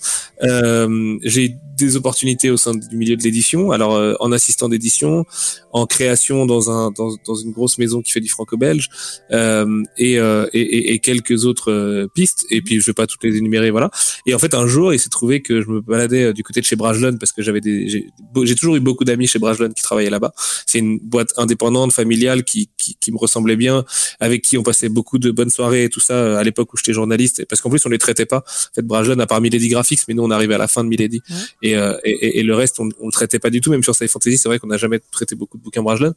Et donc, j'avais beaucoup d'amis qui y travaillaient. Et puis, ils me disent un jour, ah, mais il faut que tu rencontres Claire Deslandes, euh, donc la nana qui a monté euh, Milady Graphics à l'époque. Euh, il cherche à relancer le comics et il se pose la question est-ce que ça vaut le coup et tout? En gros, si personne se présente, ils le font pas, mais ça peut être enfin intéressant pour toi de discuter avec eux. Donc je me suis pointé un peu par hasard entre entre la pizza et le café, et puis on a discuté. Et là ils m'ont proposé du coup de de, de monter enfin de les aider à recréer euh, Milady Graphics. Ce à quoi j'ai proposé de monter une nouvelle collection. Mhm. Mhm. parce que j'avais des, deux trois idées en tête euh, qui correspondaient à leur demande, c'est-à-dire euh, faire deux licences pour supporter une collection de bouquins indés derrière, que je savais que j'avais, ça faisait des années qu'on me réclamait, enfin les lecteurs de Comics Blog me réclamaient Tortue Ninja et, euh, et, et de mettre la pression à l'éditeur français qui faisait Tortue Ninja auparavant, c'est-à-dire Soleil, euh, pour que ça recommence. Et je vois, et en tant que gros fan de Dan Harmon, j'étais très fan de Rick and Morty, et donc en fait tout de suite j'ai vu les, ces, deux opportunités qui ont vraiment clignoté quoi, plus tous les bouquins indés que, que j'avais envie de faire, notamment un bouquin qui s'appelle The Few, qui était le dernier bouquin, je crois, dont j'ai fait la critique chez Comics Blog à l'époque et dont j'étais vraiment, vraiment amoureux. Et en fait, euh, voilà, de fil en aiguille, on a discuté avec euh, Claire, avec euh, Alain Nevan, du coup, qui est le boss de Brajlon. Et puis, et puis trois mois plus tard, bah, j'étais salarié chez eux, avec un rôle qui est assez inespéré parce que l'édition c'est quand même un monde qui est très opaque et dans lequel dans lequel il n'est pas facile de rentrer. Mmh. en général, une fois que tu es dedans, tu peux y rester si tu as envie, mais c'est vrai qu'y rentrer c'est vraiment pas simple ou alors c'est vraiment par des portes dérobées quoi. Et plus que des petites portes même, parce qu'en fait, le, le, les études mènent rarement au monde de l'édition, particulièrement l'édition de BD. Et en fait, du coup, euh, ils m'ont dit bon bah tu vas un peu te démerder, euh, euh, débrouille-toi, euh, monte une collection et puis on s'en reparle une fois que ton projet est terminé quoi. Et euh, bah du coup j'ai travaillé vraiment d'arrache-pied parce que bah, ne connaissant pas le métier, j'ai dû me former vraiment sur le tas et, et poser un milliard de questions à mes collègues et à d'autres gens du milieu parce qu'on se connaît un peu tous euh, euh, qui font de l'édition. Et puis euh, je suis parti à San Diego euh, avec euh, mes petites mes petites ambitions. Je suis allé rencontrer les gens de Nickelodeon, les gens de Cartoon Network, les gens d'Image Comics, les gens de Dark Horse, les gens de ainsi de suite. Voilà, IDW et j'en passe. Et puis et puis donc ça c'était en, en juillet 2017. Moi j'ai commencé le 1er mai, enfin le 2 mai du coup parce que c'est le premier férié chez Brajlon et en, en fin janvier 2018, donc 6-7 mois plus tard. Mhm. La collection était lancée euh, pour Angoulême avec Rick and Morty et The Few, du coup, donc qui étaient mes premières volontés. Et puis un programme euh, qui allait euh, me permettre de faire des Tortues Ninja et ainsi de suite. Et ça, c'était il y a maintenant, que je vous dise pas de bêtises, quelque chose comme euh, 18 mois ou 20 mois, quelque chose comme ça. Enfin, ça, fera- ça fera deux ans là, dans deux mois au mois de janvier. Donc, euh, donc 20, 22 mois exactement, puisque c'est 24, deux ans. voilà pour le, le petit parcours. Et euh, du coup, bah, je t'écoutais parler, quand tu as construit ta, ta collection, est-ce que tu avais une ligne directrice, une thématique ou euh, tu vois, tu avais une- un projet précis autour Dans les trucs indés qui sortent, tu sens qu'il y, a- Ouais. il y a quand même un, un, un, un truc. Enfin, Déjà, les, les, les femmes fortes, j'ai l'impression que ça, ça a l'air d'être. Ça me fait très plaisir euh, ce que tu dis parce que euh, alors oui évidemment euh, il y avait euh, directement une ambition euh, que j'ai pas voulu afficher j'ai pas voulu en faire un thème marketing en gros je, je voulais pas faire de t-shirt avec des hashtags intersectionnalité euh, euh, on est le label euh, de féministe on est le label euh, intersectionnel on est le label euh, des minorités et tout ça mais évidemment que euh, quasiment tous les indés que je publie, à part peut-être Shirtless Bear Fighter, mais parce que c'était vraiment un truc qui m'a vraiment trop fait marrer et je voulais pas ne pas le publier. Euh, L'intégralité de mes bouquins, effectivement, euh, conjugue euh, soit un, soit euh, plusieurs de- des thèmes suivants, à savoir des héroïnes fortes, Mhm. puisque euh, euh, mon privilège d'homme blanc me pousse à, à- à faire des efforts et à être un allié, comme on dit. Mais justement, j'ai pas envie de m'afficher tel quel parce que je trouve que c'est un peu vulgaire et que ça devient vite euh, une forme de- de- de- d'autopromotion personnelle et tout. Mais moi, en tout cas, ça me tenait vachement à cœur de de, de faire des histoires avec des héroïnes fortes et de tout type d'ailleurs puisqu'Invisible République euh, euh, je veux dire Maya n'a rien à voir avec Barbara d'Aikill Giants qui n'a rien à voir avec euh, euh, l'héroïne de, de, de Sky, enfin Willa de Skyward qui n'a elle-même rien à voir avec l'héroïne de Invisible Kingdom enfin les héroïnes qui, qui sortira l'année prochaine. Et donc vraiment essayer voilà d'avoir des personnages qui sont pas unidimensionnels et, et qui représentent vraiment toute la, la, la, la, la variété et la diversité de femmes fortes qu'on peut avoir. Euh, aussi effectivement avec des thèmes écologiques euh, parce que c'est quelque chose qui, qui me tient à cœur depuis à toujours. Et puis des thèmes euh, euh, politiques entre guillemets euh, si tant est que euh, l'antiracisme est politique par exemple quand je fais Bitterroot ou euh, ou tout ça mais euh, de- de- beaucoup pourraient dire que c'est un, un, un vulgaire un vulgaire programme de gauche ou de gaucho ou de gauchiste ou de gauchias appelez ça comme vous Mhm. voulez moi en vrai je le vois surtout comme euh, euh, des causes en- auxquelles je crois et euh, et, et voilà, j'y mets pas d'étiquette politique parce que je trouverais ça ridicule, mais euh, en tout cas, ça me touche que vous le remarquiez. De toute façon, c'est une que- continuité à ton discours que t'avais. Enfin, quand on Mm. écoutait Comics Blog, t'avais, t'avais déjà ce discours-là et t'avais déjà ce. C'est quelque chose qui est. Ouais, c'est vrai, qui- ouais. qui Ouais, c'est vrai. continue avec ce que tu fais. bon, tout ça. Mais moi, c'est c'est vraiment quelque chose qui m'a plu euh, vraiment dans les, les titres iComics parce que j'ai été touchée par beaucoup beaucoup de titres et je l'ai dit souvent dans l'émission. Moi, je remercie iComics euh, d'avoir édité euh, I Kill Giant parce que pff, ça m'a. En plus, c'était au moment qu'il fallait que je le lise et euh, tu vois, je suis encore sous l'émotion, mais voilà quoi, c'était. Bah, ça me touche beaucoup parce que c'est effectivement euh, Kid Giant, c'est marrant l'histoire parce que euh, je savais que je voulais le publier à partir du moment où Soleil ne l'avait pas fini à l'époque. Et en fait je m'étais toujours dit dans un coin de ma tête qu'un jour je ferais de l'édition. Et Kill Giant c'était quasiment le bouquin euh, pour lequel j'aurais monté une maison juste le temps d'un crowdfunding histoire de le faire parce que c'est moi aussi une histoire qui m'a beaucoup touché. C'est une histoire qui a l'air d'avoir touché beaucoup de gens. Et c'est vrai que les gens qui l'ont lu en général euh, euh, chérissent vraiment cette œuvre. Et puis, enfin voilà, on a on a fait un travail d'édition euh, dont je suis hyper fier sur l'édition française. On a une couverture inédite. Euh, on a travaillé avec Ken et Joe euh, qu'on a fait venir du coup en France autour de la sortie du film euh, pour euh, euh, en faire un bouquin vraiment particulier avec le plus de bonus possible. Le bouquin est le seul qui n'a pas le même format que les autres bouquins d'iComics. Donc en fait, même physiquement, il ressort un peu de la collection. Mhm. Et, euh, et je pense que c'est un de mes bouquins les plus importants euh, aujourd'hui avec je pense que ouais avec euh, avec euh, The Few c'est les deux bouquins que je chéris le plus à ce jour. Là je suis très content de Skyward et de l'accueil que Skyward peut avoir Mm. même si c'est ouvertement plus grand public, mais en fait, je vois aussi les vertus d'être plus grand public, c'est-à-dire qu'il y a plus de gens qui peuvent comprendre l'intérêt d'avoir une héroïne forte, quoi, euh, parce que c'est plus facile d'accès, c'est moins opaque, c'est pas un graphic novel en noir et blanc, quoi, tout bêtement. Mais euh, par rapport à ce que tu disais, euh, James, sur le, discours de, de Comics Blog, en fait, le, moi, ce qui, me- fait me lever le matin aujourd'hui, c'est justement euh, d'avoir pu passer du discours à l'action. Alors même si l'action, elle est, elle est dans mon coin et que c'est juste sur une dizaine de bouquins par an, euh, en marge de Tortue et de Rick and Morty qui sont vraiment à part, parce que c'est deux licences. Euh, bah en fait, il y a quand même une forme d'action, quoi. Et euh, no- je dis pas que ça me dédouane, mais en tout cas, moi, ça me rassure d'être capable de, de pouvoir agir un petit peu euh, là-dessus parce que parce que j'étais un peu blasé en fait de voir que, que peu d'autres gens le faisaient. Alors il y a eu et je vais pas citer de nom et tout, il y a eu des tentatives de faire des bouquins plus féministes et tout, mais très vite je trouvais que ça tombait dans le caniveau du marketing et du euh, et des t-shirts euh, Women in Comics et machin et tout. Je veux dire le meilleur moyen de, de donner du pouvoir euh, euh, aux aux femmes dans les comics, bah, c'est de les publier en fait, c'est de les faire travailler. Et euh, tu vois l'année prochaine je fais un, un bouquin de Karen Berger qui est pour moi la plus grande éditrice de tous les temps de bande dessinée tout court. Euh, donc la nana qui a ramené, euh, enfin qui a quasiment créé Vertigo et qui a ramené euh, Alan Moore, Neil Gaiman, euh, Peter Milligan et, et, et- tous ces tous ces Britanniques formidables Morrison. dans le marché américain, qui a publié voilà Morrison, qui a publié Watchmen et ainsi de suite. Et moi, c'est un honneur, mais un, un- un- enfin incomparable de pouvoir publier un de ces bouquins de sa nouvelle ligne chez Dark Horse aujourd'hui, qui s'appelle les Berger Books, et euh, notamment un bouquin comme Invisible Kingdom parce que c'est un bouquin qui est hyper engagé et qui est en gros une allégorie de la place de la femme dans la religion et du capitalisme en même temps. Et en fait, ces trucs-là vont vont vont s'entrechoquer, exactement comme l'islam peut s'entrechoquer avec le capitalisme aujourd'hui en France ou aux États-Unis, parce que là en l'occurrence c'est J. Willow Wilson, donc elle est américaine, donc il y a un prisme très américain. Mais euh, c'est des bouquins qui n'existeraient pas s'ils n'étaient pas portés par Karen, et ils n'existeraient pas en français si nous on n'était pas là justement pour publier Karen et ses autrices. Mhm. Et, et c'est là où en fait notre tout petit rôle de l'énorme échiquier de la pop culture, bah en fait il peut être euh, il peut être euh, euh, bien, enfin je sais pas comment dire. euh, euh, il peut être utile d'une certaine façon, tu vois, c'est un tout petit truc. Hein, euh, le, le lectorat comics en France, c'est tout petit et tout, donc ça changera pas le monde.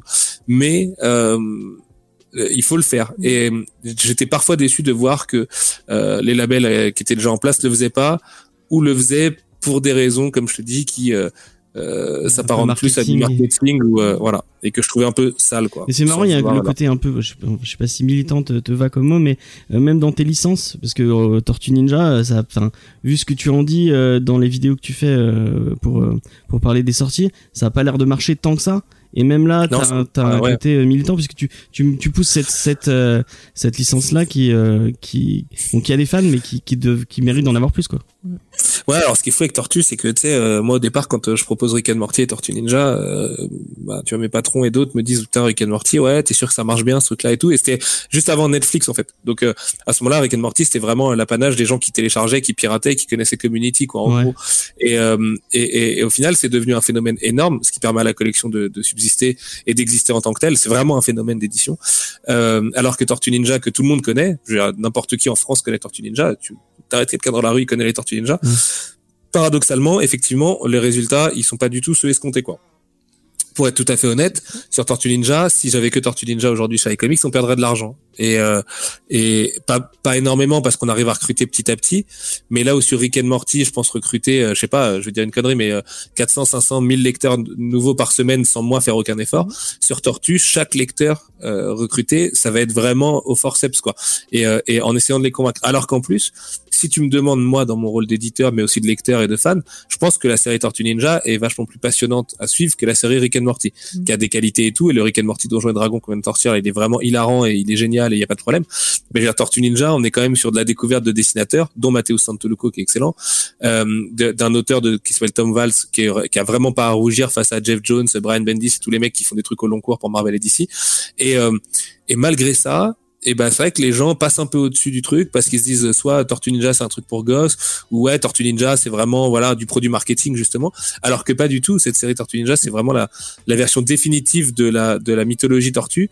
Euh, ça relie tout ce qu'on aime c'est-à-dire la galerie de vilains des team-up une galerie de, de héros et une famille de héros autour d'eux euh, des valeurs qui moi me sont hyper chères parce qu'en fait les Tortues Ninja c'est un peu les X-Men de notre époque Mm. nous nos parents ils lisaient les X-Men parce que c'était une métaphore antiraciste et sur la différence et sur sur l'homosexualité et j'en passe. Euh, les Tortues Ninja, c'est exactement la même chose en fait. C'est un peu les les outcasts euh, urbains qui doivent exister euh, dans un monde euh, qui veut pas d'eux et qui sont un peu obligés d'exister. c'est littéralement une analogie de la contre-culture, quoi. Et les comics, au départ, c'est quand même de la contre-culture, même si c'est, même si la pop culture est devenue de la culture de masse. Mm-hmm. Et et en plus, bon, il y a les qualités de famille et tout ça, d'acceptation de l'un et de l'autre et tout que que je trouve fabuleuse. Mais au-delà de ça, même au premier degré, en fait, c'est une putain de bonne histoire de super-héros, quoi, tout simplement. Et, euh, et hyper bien dessinée, avec des crossovers de temps en temps, avec, euh, enfin, vraiment, il y a, y, a, y a tout ce qui fait le sel. Et en plus, dans l'ordre, c'est-à-dire que tu prends le tome 0, le tome 1, le tome 2, le tome 3, le tome 4, ça suffit à peu près quoi. Il y a un, ou deux spin-offs qui vont traîner à droite à gauche, mais rien à voir avec euh, euh, Marvel et DC encore une fois, euh, où il va falloir lire telle année dans l'ordre pour ensuite passer à Civil War et ensuite lire tel truc pour passer je sais pas à Dark Reign, enfin tu vois Secret Invasion et puis après à Dark Reign et puis après à, j'ai oublié le nom des autres crossovers et tout, mais et malgré ça, malgré cet aspect simple d'accès, efficace et tout. Alors le, le tome 1 chez nous n'est est le moins bon de toute la série. Ce qui est, je pense, une des raisons phares pour lesquelles ça marche pas, puisque euh, sans vouloir euh, rentrer dans le détail, aujourd'hui dans l'édition, t'as un peu qu'une chance de fonctionner. C'est-à-dire que si as, tu sors un tome euh, et qui marche pas très bien, et eh ben tu perds le, un truc qui est un peu sacré chez nous, qui s'appelle la centralisation, par exemple à la Fnac, qui fait qu'en fait la Fnac en tant que quantité va acheter des bouquins pour toutes les Fnac et les dispatcher. Si c'est pas très bien vendu. À partir du tome 2, ils vont continuer effectivement à le commercialiser parce qu'ils sont pas fous non plus. Ils en vendent quand même un peu, donc euh, ils font quand même des sous en bout de ligne. Mais en fait, c'est chaque Fnac qui va être responsable des commandes qu'ils vont faire. Donc admettons que la Fnac de Amiens, par exemple, n'ait vendu que 4 tomes 1 de Tortue Ninja euh, en, mars 2018, et ben au tome 2, qui est très bien et qui lui en fait euh, inverse totalement la logique du tome 1 parce que c'est le début d'un crossover qui s'appelle La chute de New York et que c'est le début de Mathéus et tout ça. Et, bref, ça, ça je l'ai répété mille fois ce discours, mais c'est très très bien et c'est à, à, mon sens là qu'il faut commencer. En fait, ils vont se dire ah mais attends, on a vendu que 5 du tome 1. Comme il y a un phénomène dans l'édition qui est l'attrition, c'est-à-dire que tu perds forcément des lecteurs entre un tome 1 et un tome 2 en, en cours de route, ils vont en commander que 3. Comme il y en aura que 3, ils seront invisibles en rayon. Mhm. Comme ils sont invisibles en rayon, ils vont peut-être en vendre que deux. S'ils en vendent que deux, ils en commandent, ils, commanderont qu'un exemplaire du 3 et ainsi de suite, tu vois. Et en fait, cette espèce de pyramide de Ponzi appliquée là, ça peut faire beaucoup de mal à une série malgré ses qualités. Et euh, le, le, le, fait est que le tome 1 de Tortue c'est le moins bon, mais en fait j'étais obligé de commencer par là puisque contractuellement j'avais pas le droit de republier tout de suite les quatre tomes publiés par Soleil US Comics à l'époque, mhm. qui parlent donc des origines des tortues, et qu'en fait si je ne publiais pas celui-là, je devais commencer direct au tome 2, mais on peut pas commencer une série par un crossover. Surtout que c'est un crossover où Leonardo passe un peu du côté obscur pendant euh, le, temps de deux tomes et tout. Donc les gens auraient été totalement perdus. Ils auraient dit waouh, où est-ce que je débarque là? Euh, Parce que tous n'ont pas à savoir effectivement que le tome 1 n'est pas un vrai tome 1 et qu'il y a le tome 0 qui arrive derrière. Ça c'est l'affaire des, des, des, fans et qui comprennent que la logique des comics elle est souvent tordue euh, et ça c'est vrai partout. Euh, et du coup, bah pendant un an, avant le tome 0 là qu'on a publié cette année, j'avais des gens qui me disaient ouais mais le tome 1 c'est pas terrible, j'ai pas trop envie de commencer de, continuer et tout et je leur disais ouais mais en fait, il y a ce qui est, paru avant qui arrive bientôt et ce qui paraît après qui arrive bientôt aussi quoi. Et enfin qui, ou, qui est disponible parce que là en l'occurrence le tome 2 venait de sortir.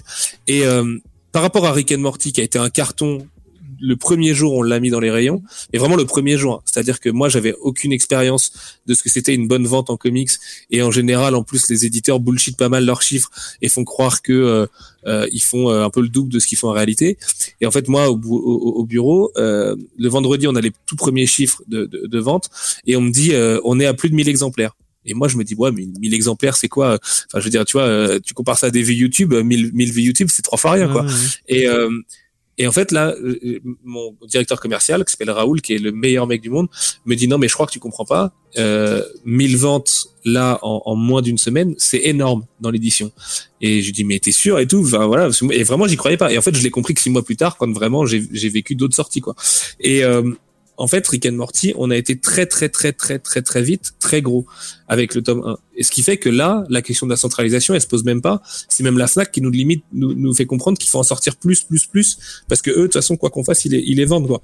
Donc moi, après, en tant qu'éditeur, mon boulot et enfin je, je, tiens à peu près les rênes de ma collection en tout cas j'espère. Enfin j'essaye au maximum et Brajon me laisse faire et je les remercie pour ça euh, parce que euh, je sais qu'il y a des éditeurs qui ne publient pas réellement ce qu'ils veulent. Moi c'est pas le cas. Mais euh, moi mon rôle c'est de pas non plus sortir que du Rick and Morty ou sortir 10 Rick and Morty par an. C'est de dire attendez euh, Rick and Morty il, enfin il, faut laisser la place aux Tortue Ninja et aux Indés à côté quoi. Mais le- c'est c'est vraiment très important dans l'édition cette histoire de, de louper des premiers numéros. Et vous verrez euh, si vous regardez dans, dans les autres maisons euh, qui ont des, des collections beaucoup plus grosses que la mienne enfin en tout cas en, en, en volume euh, euh, et, et en nombre de, de sorties à l'année euh, il y a plein de tomes 1 qui n'ont jamais eu de tome 2 en fait.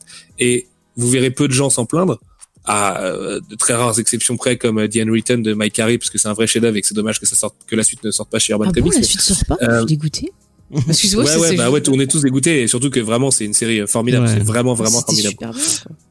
Bah, on l'a traité dans Et en fait, le, le, le, le fait que ça sorte pas, enfin que il y ait qu'un tome 1, comme ça concerne que euh, 300 à 500 lecteurs, voire des fois à 800, euh, c'est-à-dire pas suffisamment pour euh, justifier un tome 2. Et bah du coup l'éditeur il va arrêter et puis euh, il va un peu faire genre oui euh, rien ne s'est passé et, euh, et voilà Mm. et les gens en fait vont réclamer une fois en message privé oh c'est quand la sortie de tel truc? Et puis euh, et puis plus rien en fait et euh, c'est c'est un peu un problème du monde de l'édition aujourd'hui, c'est quand même qu'on est pas mal régi par cet algorithme qui décide de centraliser ou pas les bouquins, et que euh, des fois, ça, enfin, sur Tortue, nous, moi, je pense que si ce tome 1 avait été plus qualitatif par rapport, enfin, et, et en tout cas à la hauteur du reste de la série, et ben aujourd'hui, je serais pas en train de courir après le moindre lecteur, quoi, parce qu'on en aurait eu beaucoup plus au début, parce que le bouquin aurait été proposé à plus de gens. Aujourd'hui, quand tu vas en Fnac, à la sortie d'un tome, là, le dernier tome Tortue qu'on a sorti, c'est le tome 8. Mhm. Enfin, il y a le, il y a le TMNT classique qui est là, mais c'est encore un cas euh, plus particulier, parce que là, c'est de la souscription, et je pourrais vous en parler après si vous voulez. Oui. Euh, le tome 8, moi quand j'y, quand j'y étais euh, à la Fnac et tout, en fait euh, j'en ai vu un et il était directement mis euh, euh, donc en tranche, enfin en dos, on appelle ça en dos, euh, rangé dans les dans les étals quoi. Mm. Et j'étais là genre bah attendez les mecs, c'est une nouveauté, il vient tout juste de sortir, vous le rangez déjà là, ça veut dire que les gens qui, qui, qui suivent la série mais euh, sans aller sur nos réseaux sociaux et tout ça, c'est-à-dire la plupart de nos lecteurs hein, en réalité, les gens euh, souvent qui achètent des comics ne regardent même pas de quelle maison d'édition ça vient ou quoi quoi. Euh, bah, ces gens-là, ils vont sûrement louper la sortie de TMNT Tome 8 puisque vous le proposez même pas au milieu des nouveautés. Parce que de la logique du 1, des 5 exemplaires à Amiens qui deviennent 3, qui deviennent 2, qui deviennent 1, bah, quand tu arrives au tome 8, bah, en fait, ils en commandent plus qu'un, quoi. Et euh, parce que c'est vraiment le minimum, là on, on en vient à quelque chose de très basique et très physique, mais euh, du coup ils en ont un et les lecteurs ne peuvent pas l'avoir. Et plein de fois, mais vraiment plein de fois, c'est-à-dire quasiment une- tous les deux jours, on me dit, eh, euh, tel Fnac ne l'a pas. Et nous, on a accès en fait à, à- à- au, stock des différentes Fnac et tout. Et en fait, je regarde et je fais, bah si, si, si, ils l'ont en un exemplaire, quoi. Mais c'est juste que t'as pas dû le trouver parce que le truc il est planqué, parce que ils y croient plus, parce que l'algorithme leur a dit de, de ne pas y croire. Donc euh, Eh ben, voilà, c'est un peu le. euh, on a un livre, un libraire Cultura chez nous qui, qui apparemment n'est pas obligé de le faire, mais qui met en avant tous les, euh, tout Tortue Ninja et tout iComics. C'est vrai. Là, euh, ça, me- ça me touche beaucoup parce que les, les- particulièrement en province en fait, parce qu'à Paris, bon, tu vois, les librairies sont un peu obligées de sommer tout avoir. Il y y a plein de fans de licences à Paris et tout, donc euh, voilà. En province, c'est vrai qu'on est tous plus disparates. Moi, je suis à Nantes, hein, je suis provincial aussi. Euh, en fait, c'est vraiment ces gens-là, les, les libraires indépendants comme les gros libraires, donc les Cultura, les espaces culturels, euh, la Fnac et tout, c'est eux qui font la pluie et le beau temps de mes bouquins, quoi. C'est eux qui vont dire euh, si tel truc euh, euh, fonctionne ou pas. Enfin, en le faisant, c'est eux qui vont le faire fonctionner en tout cas, en, le- en le proposant en rayon euh, à leurs à leurs euh, clients ou pas, quoi. Et euh, tu vois, on, on essaie vraiment aussi de d'être le plus proche possible. Enfin, tu vois, typiquement quelqu'un qui met en avant, comme vous me dites là, moi ça me motive de lui ramener un artiste en dédicace l'année prochaine, typiquement, parce que plutôt que d'aller dans, dans, dans dans le circuit un peu obligatoire des librairies, moi j'ai remarqué en faisant les, les, les tournées, parce que j'ai la chance de pouvoir faire pas mal de, de tournées et d'accompagner mes artistes. En fait, euh, les, grandes librairies de chaque ville sont pas forcément les plus indiquées pour recevoir ton invité. C'est vraiment faut aller vers le libraire qui connaît euh, le produit et qui surtout a la clientèle pour le produit, parce qu'en plus il va, enfin ça va ramener des nouveaux clients chez lui qui, qui voient que c'est lui qui a telle ou telle dédicace. Enfin, tu vois, tout ça, c'est un peu vertueux à la fin. En fait, on se rend un peu tous service comme ça. Et moi, c'est comme ça que j'imagine, enfin, en tant qu'ex-libraire et journaliste et maintenant éditeur, c'est comme ça que j'imagine notre, notre petit écosystème fonctionner, quoi. Plutôt que d'aller à la Fnac, typiquement, tu vois, euh, de se dire, tiens, euh, il y a une Fnac là-bas, bon, bah, on va à la Fnac parce que c'est un gros truc et machin, quoi. Alors que ça se trouve, la Fnac là-bas, ils en ont rien à foutre de Tortue Ninja. Et c'est pas grave, hein. Euh, le, le libraire Fnac, euh, il a 500 BD à lire. Je peux pas lui en vouloir de pas aimer Tortue Ninja, de pas, de pas avoir pris le temps de lire la série. C'est, c'est, c'est infernal d'être libraire aujourd'hui aussi. C'est un métier à, plus qu'à plein temps. Il faut faire que ça chez, une fois rentré chez soi aussi.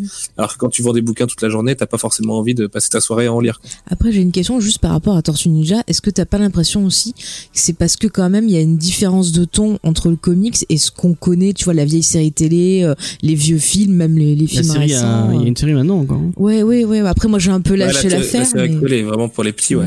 C'est pour ça que je me dis des fois les gens qui sont restés bloqués, euh, parce que moi je sais que j'ai, enfin pour avoir discuté avec certaines personnes, euh, il y en a ils sont restés bloqués vraiment dans l'aspect nostalgique et tout. Et c'est vrai que de découvrir ben le, les Tortues Ninja classiques avec euh, voilà le dessin avec tout qui qui diffère de ce qu'on voit aussi dans la série animée, ça leur a fait Ouais, une espèce de choc en fait aussi. Non mais c'est vrai, hein, c'est vrai, t'as raison. hein, pour le grand public, les Tortues Ninja, c'est le dessin animé des années 90 et basta. Mm. Et peut-être le, le premier film surtout qui est resté un peu dans les mémoires, mais qui était lui aussi. euh, bon alors il avait des dialogues complètement improbables et assez adultes. euh, Enfin aujourd'hui on, on Ah dirait que c'est adulte parce que c'est très vulgaire. Mais euh, mais oui oui dans l'imaginaire collectif, Tortues Ninja c'est une licence pour les pour les enfants ou en tout cas les les les les, les, les, les- les petits grands enfants, tu vois, les enfants euh, qui vont avoir jusqu'à 12 ans. Alors qu'en fait, en réalité, au début, les Tortues Ninja, c'est un bouquin punk euh, qui sort dans les années 80 euh, au plus fort du dark age des comics. Donc quand Frank Miller fait Year One, enfin c'est avant, hein, c'est en 84, mais euh, c'est c'est vraiment, euh, il, il, il prépare un peu le terrain de du, du, du comics indé, de Vertigo et du coup de Moore et de Miller et tout ça. Et en plus au début c'est une parodie de Daredevil en Ouais. fait. Si ça s'appelle le clan foot, c'est parce que euh, il y a la main dans Daredevil et que du coup euh, la main, le pied et tout ça. Et c'est un peu un truc euh, potache quoi. Les mecs ils se disent euh, vas-y qu'est-ce qui est trop marrant euh, Imagine des tortues qui seraient des ninjas et qui taperaient une parodie de ninja, enfin qui seraient des samouraïs qui, qui, qui taperaient une parodie de ninja dans la dans, dans New York comme Daredevil. Et euh, ça, les gens le savent pas. Hein. Les gens, très peu de gens savent que Tortue Ninja c'est un comic book au départ.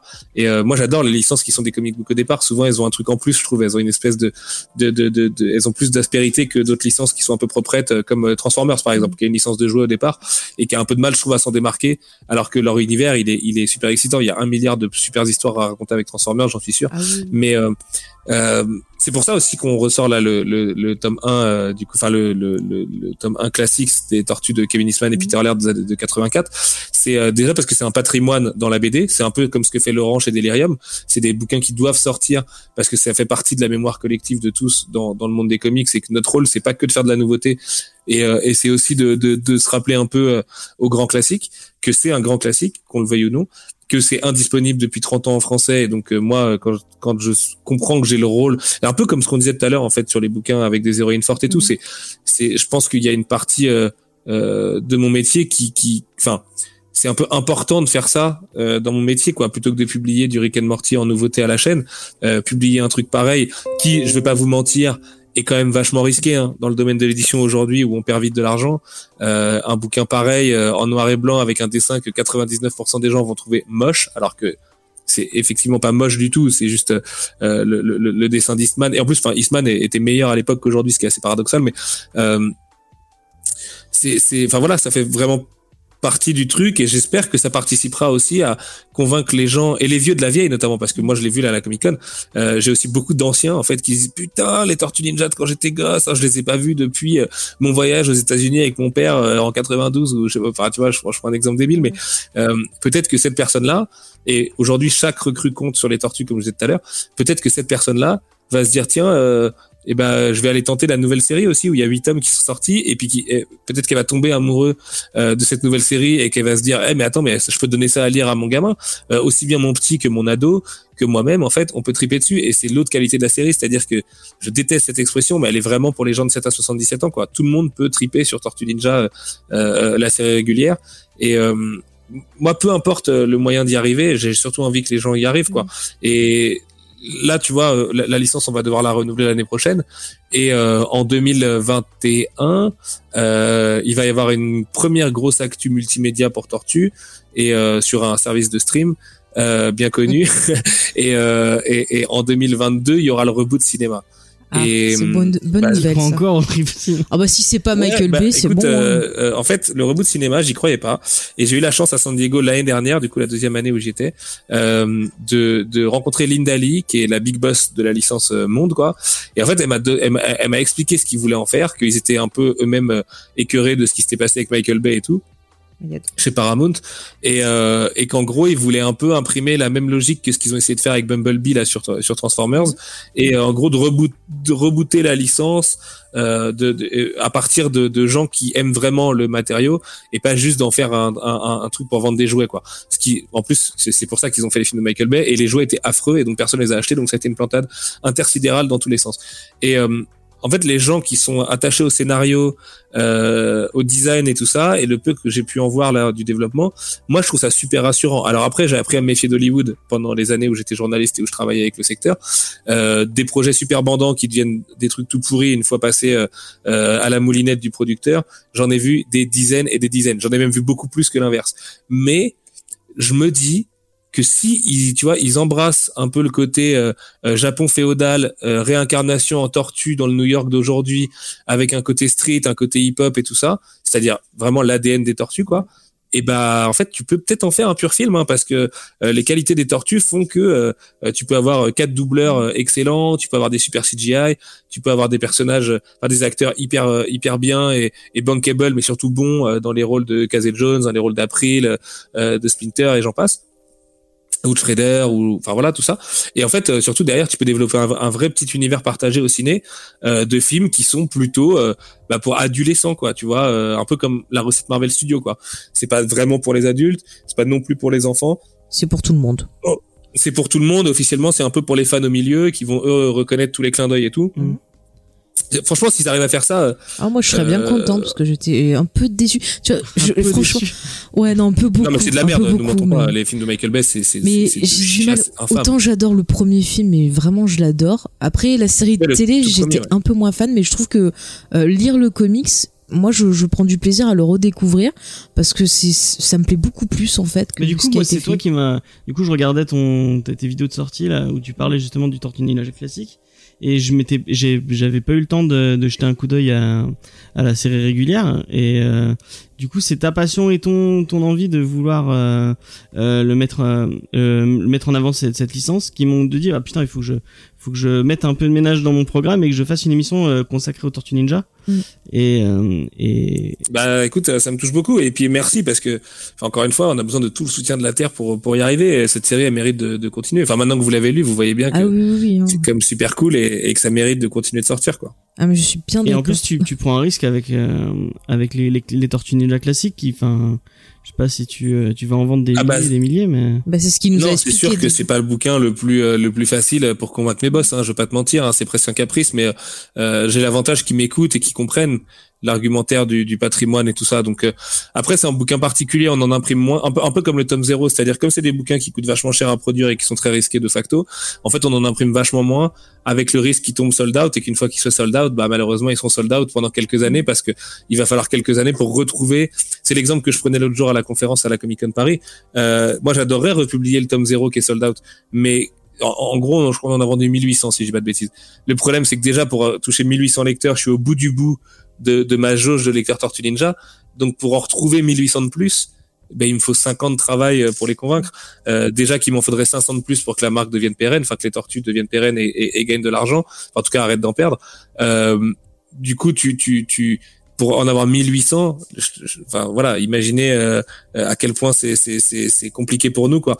Et euh, ce qui ce qui est important là-dessus, c'est de bien communiquer surtout, c'est de prévenir les gens en amont. Euh, moi, je peux le faire parce que j'ai une petite maison d'édition. Je sais que Panini ne peut pas le faire, par exemple, parce qu'ils sortent beaucoup trop de bouquins, donc ils sont pas capables de dire aux gens et puis ils trouvent ça un peu un peu euh, petite frappe de dire attention, on n'en imprime que très peu. Mais il faut savoir que dans l'édition, il y a plein de bouquins chez toutes les maisons d'édition qui sont imprimés en tout petit exemplaire et qui, une fois qu'ils seront sold out, pourront pas être publiés. C'est juste que nous, on, on, on, prend le parti de le dire parce qu'on en fait que 20 par an. Donc si on le dit pas, euh, ça va vite se voir, quoi. Mais euh, une fois qu'on prévient les gens, moi, je trouve qu'on est correct. Et puis, je me battrai à fond pour le republier dès que ce sera possible dans le futur. Et j'espère que ce sera possible le plus tôt possible quoi. Parce que déjà aujourd'hui il y a des gens qui qui me disent ah mais on n'arrive pas à trouver le tome 0 et tout ça. Et euh, alors il en reste dans quelques librairies à droite à gauche en France. Mais là c'est vraiment les derniers exemplaires quoi. ok. Et en plus là tu vas passer à une autre solution euh, du coup pour les la suite euh, par le crowdfunding. Je vois qu'il y a, il y a beaucoup de tes confrères qui qui, euh, qui s'y mettent. Mhm. Toi euh, Ouais. Bah en fait ouais, c'est parce que euh, le crowdfunding ça nous permettra de faire des bouquins qui moi me feraient super plaisir et qui sont décréables parce que ça n'existe pas nulle part dans le monde mais avec les les les crossovers de Mathéus en noir et blanc. donc vraiment en noir et blanc avec les planches noir et blanc et tout en niveau de gris et tout donc un truc vraiment magnifique. et, et et pareil pour les micro-séries parce que les micro-séries c'est des bouquins qui ont vraiment pas de logique commerciale pour moi. C'est-à-dire que si je les sors de manière classique, je risque d'en vendre 800 et en gros de même plus pouvoir jamais te faire de tortue à cause de ces bouquins-là. Donc en fait, à la place, qu'on fait, c'est que on les vend d'abord en crowdfunding et puis on les livre en crowdfunding, sachant que les libraires pourront les commander euh, par 10 avec la même remise libraire que, ce qu'ils auraient s'ils commandaient chez un grossiste. Et, euh, du coup, euh, que tout le monde puisse l'avoir soit en crowdfunding au départ un peu moins cher, soit plus tard en librairie tant qu'il y en a. Mais même logique que le tome 0, ça va être une vague d'impression, un first print quoi. Et puis le second print à mon avis faudra attendre quelques années parce que bah il faudra euh, renouveler un peu la jauge de lectorat et, et, et, faire venir beaucoup de nouveaux lecteurs avant de pouvoir les ressortir quoi. Mais euh, en fait enfin moi au début j'étais pas très chaud sur le crowdfunding. Déjà chez Art ça a été un tabou. J'ai pas voulu en faire euh, jusqu'à ce que jusqu'à mon départ quoi. Et, et, là ils en ont fait un l'année dernière parce que je disais qu'on on n'avait pas besoin c'était pas normal qu'on ait besoin de ça pour exister. Là le truc c'est que si je le fais pas les bouquins n'existent pas et j'ai vraiment moi envie d'avoir mon bouquin de Cityfall et et de de la chute de New York, pardon, et de Vengeance en noir et blanc par Mathéus.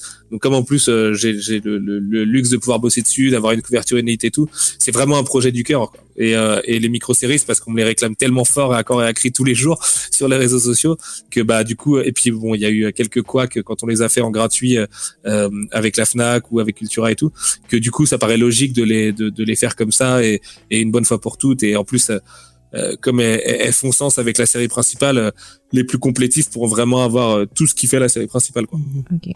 James, tu as une autre question à poser ou... Du coup, est-ce que vous avez, ben, je sais pas si vous avez dévoilé un line-up, mais il va y avoir pas mal de goodies autour du, du, du crowdfunding. Les, les, gens vont pouvoir Écoute, on discute de ça avec Nickelodeon en ce moment, c'est-à-dire mm. lundi dernier. Et, euh, on doit se revoir bientôt. Moi, j'espère pouvoir proposer des, des toys euh, qualitatifs et pas juste des, des porte-clés, quoi. Mm. Parce que nous, chez nous, euh, les prints et les porte-clés, on les donne en règle générale. Euh, tu sais, certains les vendent, nous, on préfère donner. On, on, estime que ça fait partie de des cadeaux à nos lecteurs qui font déjà vivre nos bouquins, quoi. Tu vois, sur Comic Con, là, on, les, les, prints étaient gratos, euh, les, les porte-clés avec un mortier étaient gratos. Donc, c'est sûr que quand tu fais un crowdfunding avec des toys, c'est pas pour vendre des portefeuilles, des porte-clés et des briquets, quoi. Euh, donc l'idée, ce serait effectivement d'avoir des figurines. Euh, euh, et pourquoi pas en édition limitée, notamment avec NECA, qui sont des gens adorables que pareil je vois tous les ans à San Diego. Euh, le problème c'est que l'édition pure, euh, c'est un peu nous qui décidons euh, de ce qu'on fait de notre popote. Dès qu'on veut toucher à tout le reste de la licence, donc les toys, les jeux, les voilà tout ce qui est jouets et activation et tout ça, euh, bah là ça devient beaucoup plus sérieux, ça devient une discussion beaucoup plus complexe et tout. Donc euh, ce qui est sûr, c'est qu'il y aura un palier pour une couverture inédite, il y aura un palier pour des bonus inédits, il y aura euh, voilà plein de trucs à activer en fonction du succès que, que, le crowdfunding aura. Et plus il y aura de gens, plus le bouquin sera beau et, et exceptionnel, et, et voire même en édition collector et tout ça. Et euh, éventuellement avoir des packs avec des toys euh, qui seront évidemment plus chers hein, parce que des toys euh, bah nous on les paye hein, pour les proposer dans dans dans, dans les packs euh, en tant que palier. Et euh, on est on est vraiment en train de réfléchir à ça en ce moment. Donc je peux rien garantir c'est ce que je rêverais de faire mais je me suis promis maintenant d'arrêter d'annoncer les trucs que je rêverais de faire trop tôt parce que souvent en fait je me heurte à la réalité du, du, du travail et du marché et tout ça et en fait tous les trucs cool qu'on veut faire et ben en fait on peut pas parce que il y a pas on n'a pas assez de temps devant nous on n'a pas assez de moyens on n'a pas assez de de, de, de, de, de ressources humaines et tout ça. Donc euh, voilà. Mais euh, c'est sûr que on va essayer. Ce qui sortira, ce sera le meilleur crowdfunding qu'on sera capable de faire, parce que c'est un sujet qui me tient vraiment à cœur et qu'on a pris trop de retard dessus déjà. Donc euh, voilà, on va essayer de faire vraiment du, du, du, mieux qu'on peut. Ok, bah tu donnes vraiment envie de, de, de, de, tâter à cette licence. Euh, si bah pour finir, est-ce que tu as un conseil pour les, les gens qui ont pas encore, euh, qui sont pas encore lancés dans, dans la licence Tortue Ninja ou même bah, ouais, pour les motiver. ouais, rejoignez-nous. Ne faites pas trop attention au tome 1 comme j'ai dit tout à l'heure. Et puis et puis, euh, peu importe euh, euh, vos a priori sur la licence, en fait, venez vraiment tester. commencez par les tomes 2 et 3, et puis vous, vous reviendrez au tome 1 et au tome 0 après, c'est pas gênant. juste pour voir un peu ce que, ce que la série a sous le pied, parce que euh, elle en a vraiment beaucoup, beaucoup sous le pied, particulièrement aujourd'hui dans la publication VO. Là, on va fêter le numéro 100. Nous, en VF, on va arriver au numéro 50 en janvier, et en VO, ils arrivent au numéro 100.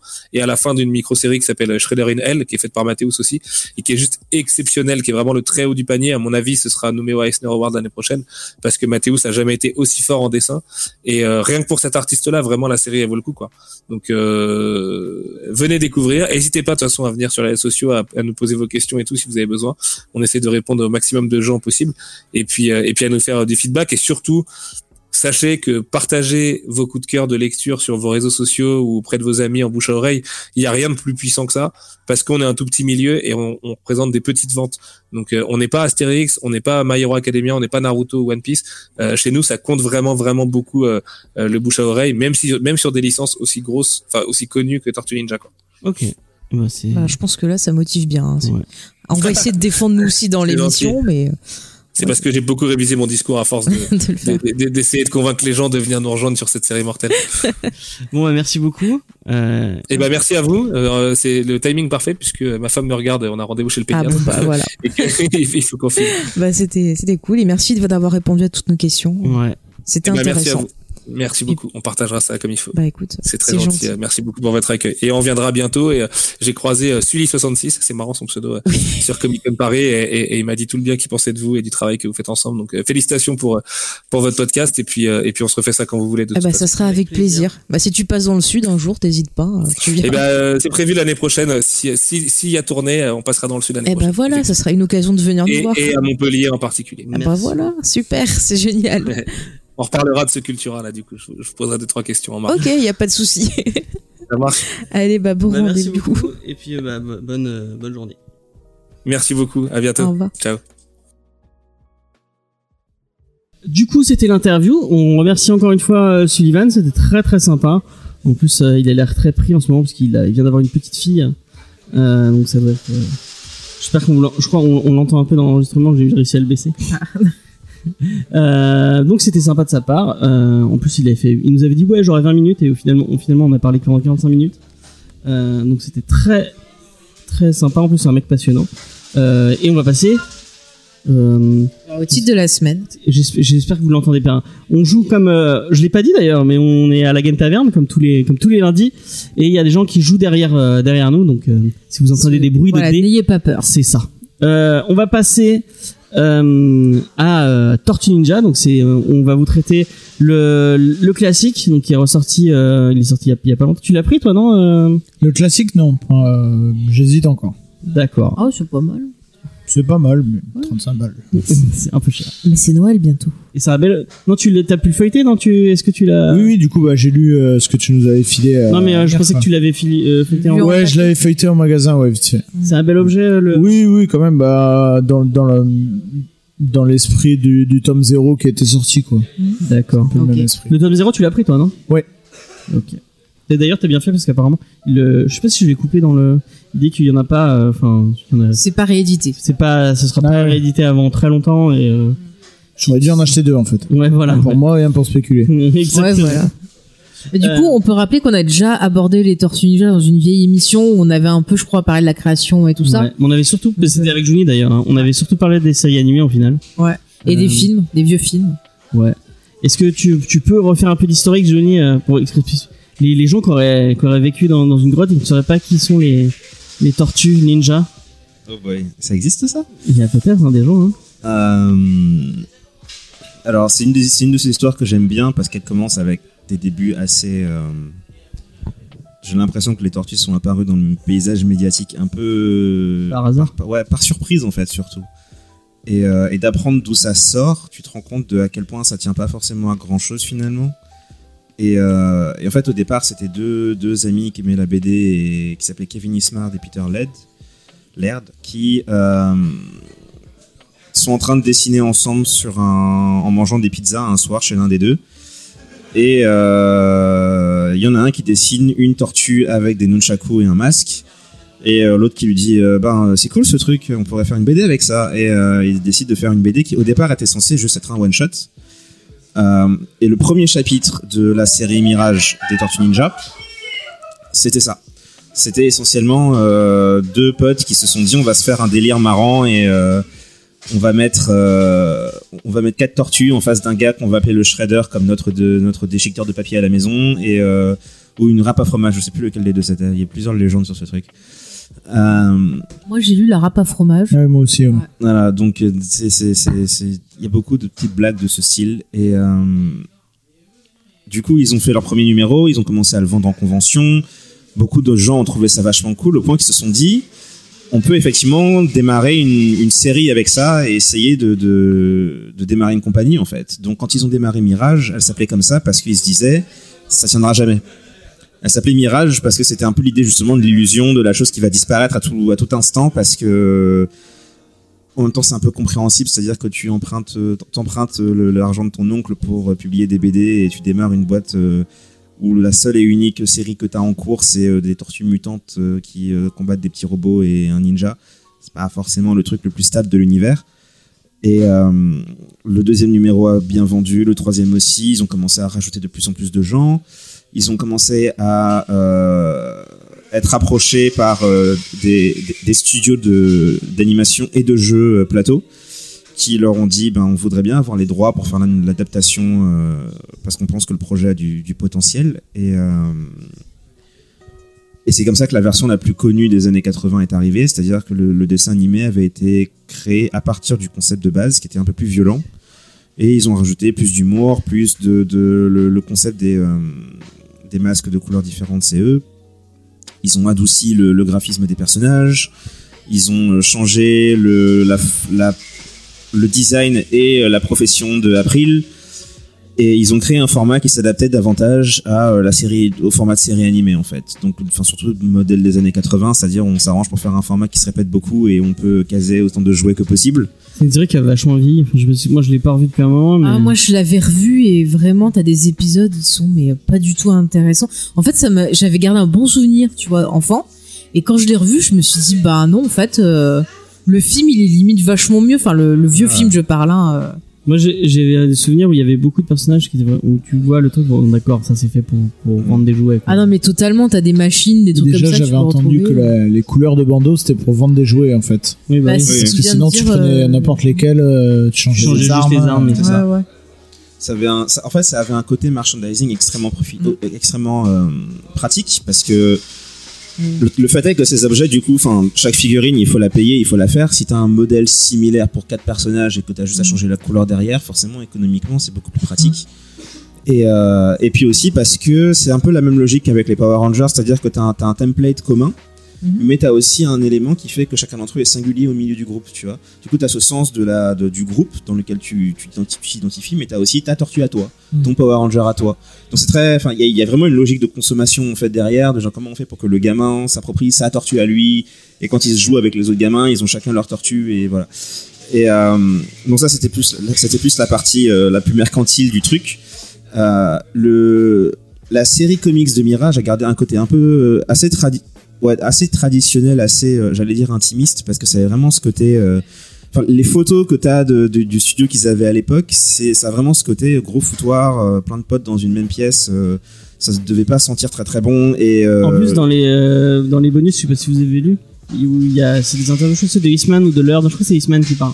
Euh, ils disent que, bah, en fait, il faisait un peu tout. Enfin, c'est tous les deux qui, qui ancraient, euh, ah, Mais ça se ressent quand tu vois le, de- les- de le, t- l'autre. le tome sur les origines, justement, t'as ce côté un peu fait maison, ce côté, tu vois, Ouais, passion, c'est enfin, ouais, c'est ça ressort beaucoup et j'ai beaucoup aimé ça, en fait. Il y a un côté punk un peu C'est ça. Ouais, Il y a vraiment un côté underground, c'est-à-dire que les gars n'ont pas la finesse et la maîtrise d'une compagnie plus euh, plus plus développée et avec plus de de de. de- Bah d'ailleurs, c'était un fanzine, il me semble, quand il ça. Hein. au départ. Ah ouais, ça, c'est vraiment ça. C'est ce qui fait, c'est ce qui faisait aussi un peu le charme du truc, c'est-à-dire que là où là où les, les productions euh, de compagnie étaient plus polies, plus plus lisses et mieux, enfin ça avait ce côté professionnel, on va dire.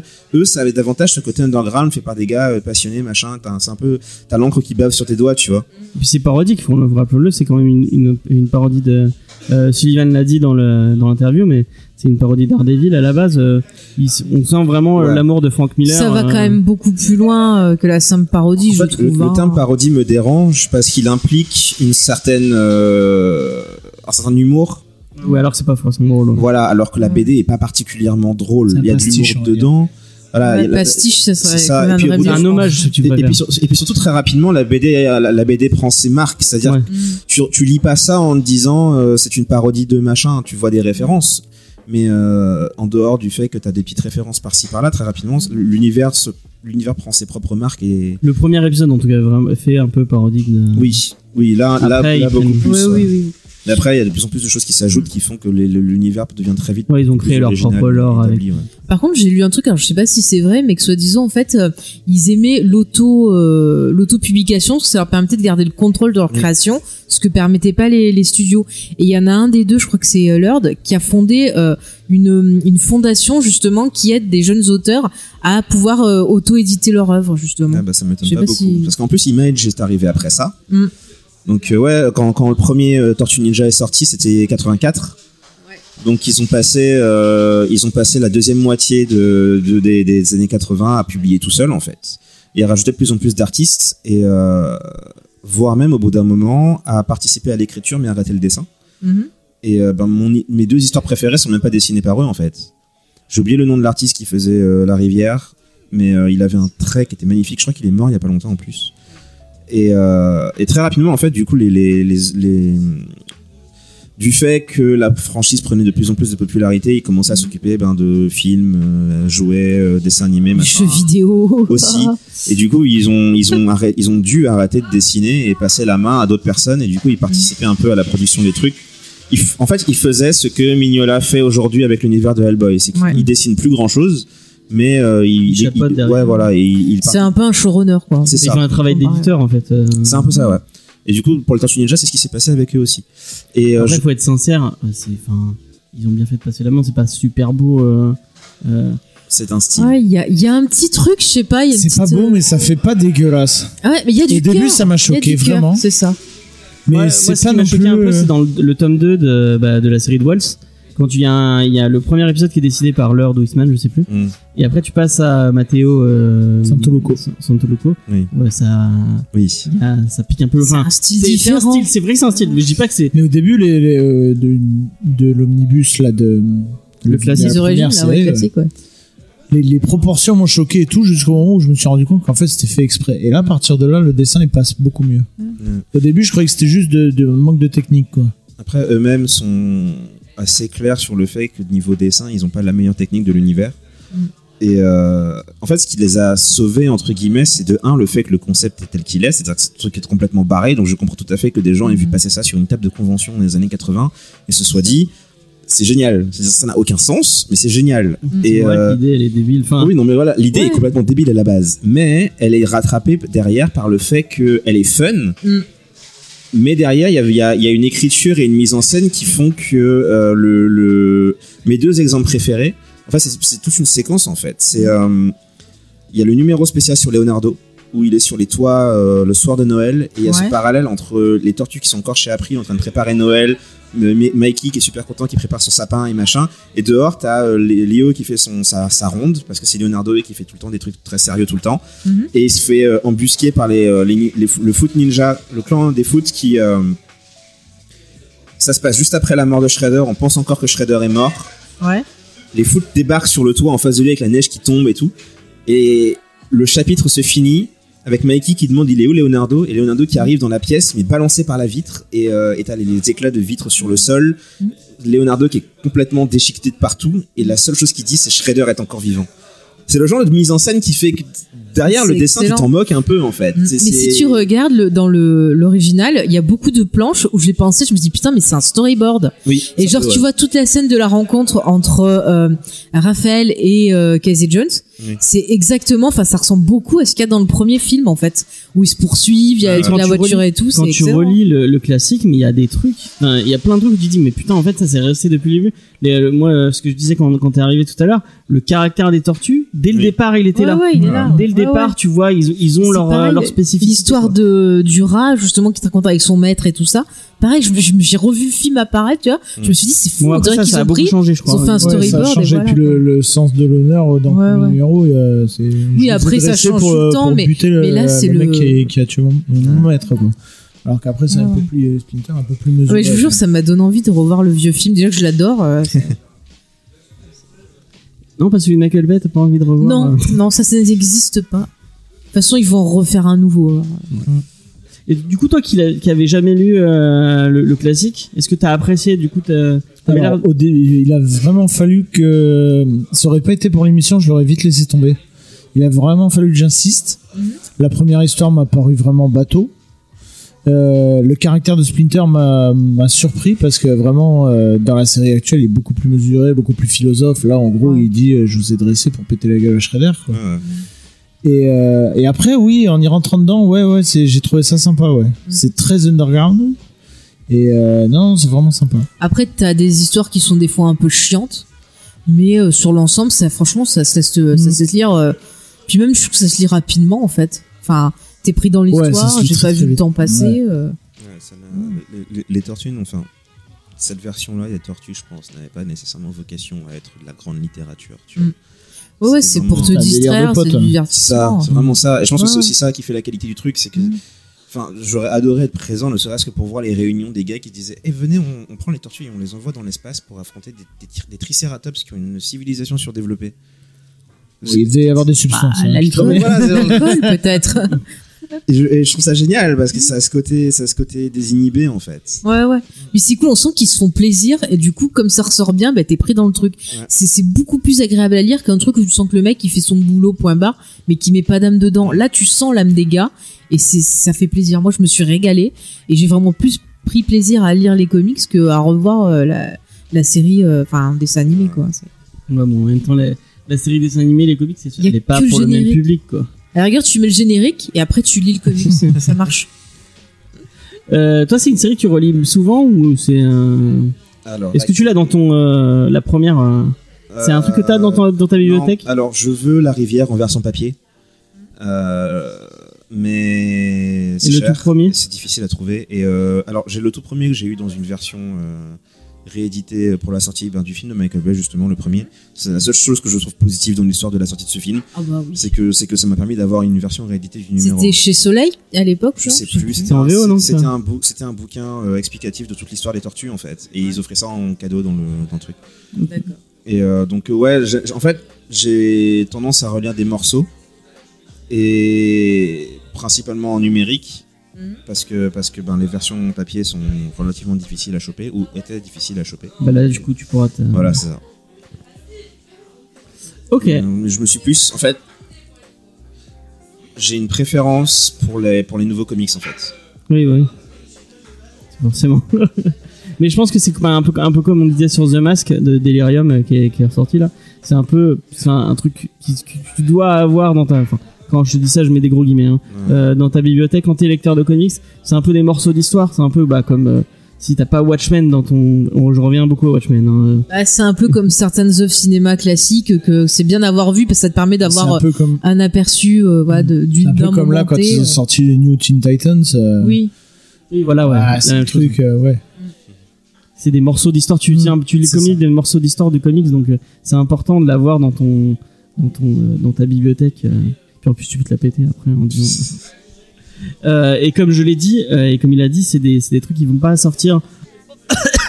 comme euh, c'est risqué comme euh, de la part d'iComics de, de, de sortir un truc comme ça. Il n'y a pas 40 millions de personnes qui vont l'acheter. Ils vont, ça va pas être du gros tirage, donc. si vous le voulez, C'est- pas pour rien que ça a été repoussé maintes et maintes fois ce, Ouais. ce classique. hein. et ben ça fait 30 ans que c'était pas sorti en France, donc. Mm. Euh, mais j'étais vraiment hyper étonnée. Moi, je pensais que la, la licence était très populaire et que les gens ben iraient le prendre. Mais euh, J'avais entendu une interview où il ouais. disait, euh, bon, il doit le dire dans l'interview là aussi, que Mm. Rick et Morty vendent beaucoup plus. Oui, Ouais, Rick et oui, Morty oui, vendent c'est ce beaucoup, qu'il beaucoup disait. plus. Ah ouais. Ça m'étonne pas beaucoup. Mais le truc, c'est que c'est la franchise est populaire. La question, c'est auprès de qui et sous quelle forme. C'est-à-dire que les trentenaires d'aujourd'hui qui ont grandi avec le dessin animé, pour beaucoup, ils ne savaient même pas qu'il y avait une BD. S'ils savent qu'il y a une BD, vu que c'est la première fois depuis très longtemps qu'on a une nouvelle édition papier, ils vont pas forcément savoir qu'elle existe s'ils Ouais. s'ils lisaient Et déjà. puis il y a, il y a le choc, le décalage entre les dessins animés et Voilà, il y a euh, la, la BD différence aussi. entre hein. les deux et beaucoup de fans, de- enfin beaucoup de gens qui ont grandi avec un truc ont tendance à réagir en disant c'est pas comme quand j'étais quand j'étais gamin, j'aime pas. On a violé Euh, mon enfance. Voilà, il y a, il y a eu plein de versions des tortues aussi. euh, de- depuis ça, euh, et les versions qui existent aujourd'hui s'adressent à un public plus jeune qui n'ira pas forcément lire ça. Et donc, en soi, le bouquin il sort, mais il a, ça m'étonne pas qu'il n'y ait pas nécessairement d'audience précise en France parce que la licence est connue et appréciée comme un truc nostalgique ou comme un truc que les gamins de maintenant connaissent, mais pas sous la forme de cette itération-là particulière. Oui, C'est intéressant. Pour, le classique, oui, c'est c'est pas étonnant que ça se vende pas des masses. C'est c'est vrai que c'est bah, c'est old school, hein. Du coup, c'est pas c'est pas super accessible par rapport à ce qui se fait maintenant. Et encore une fois, quand tu feuillettes, euh, juste feuilleter au début euh, les dessins, euh, c'est pas, il faut, comme tu disais, il faut rentrer dedans avant Ouais, de ouais. vraiment pouvoir euh, Mm. se dire. euh.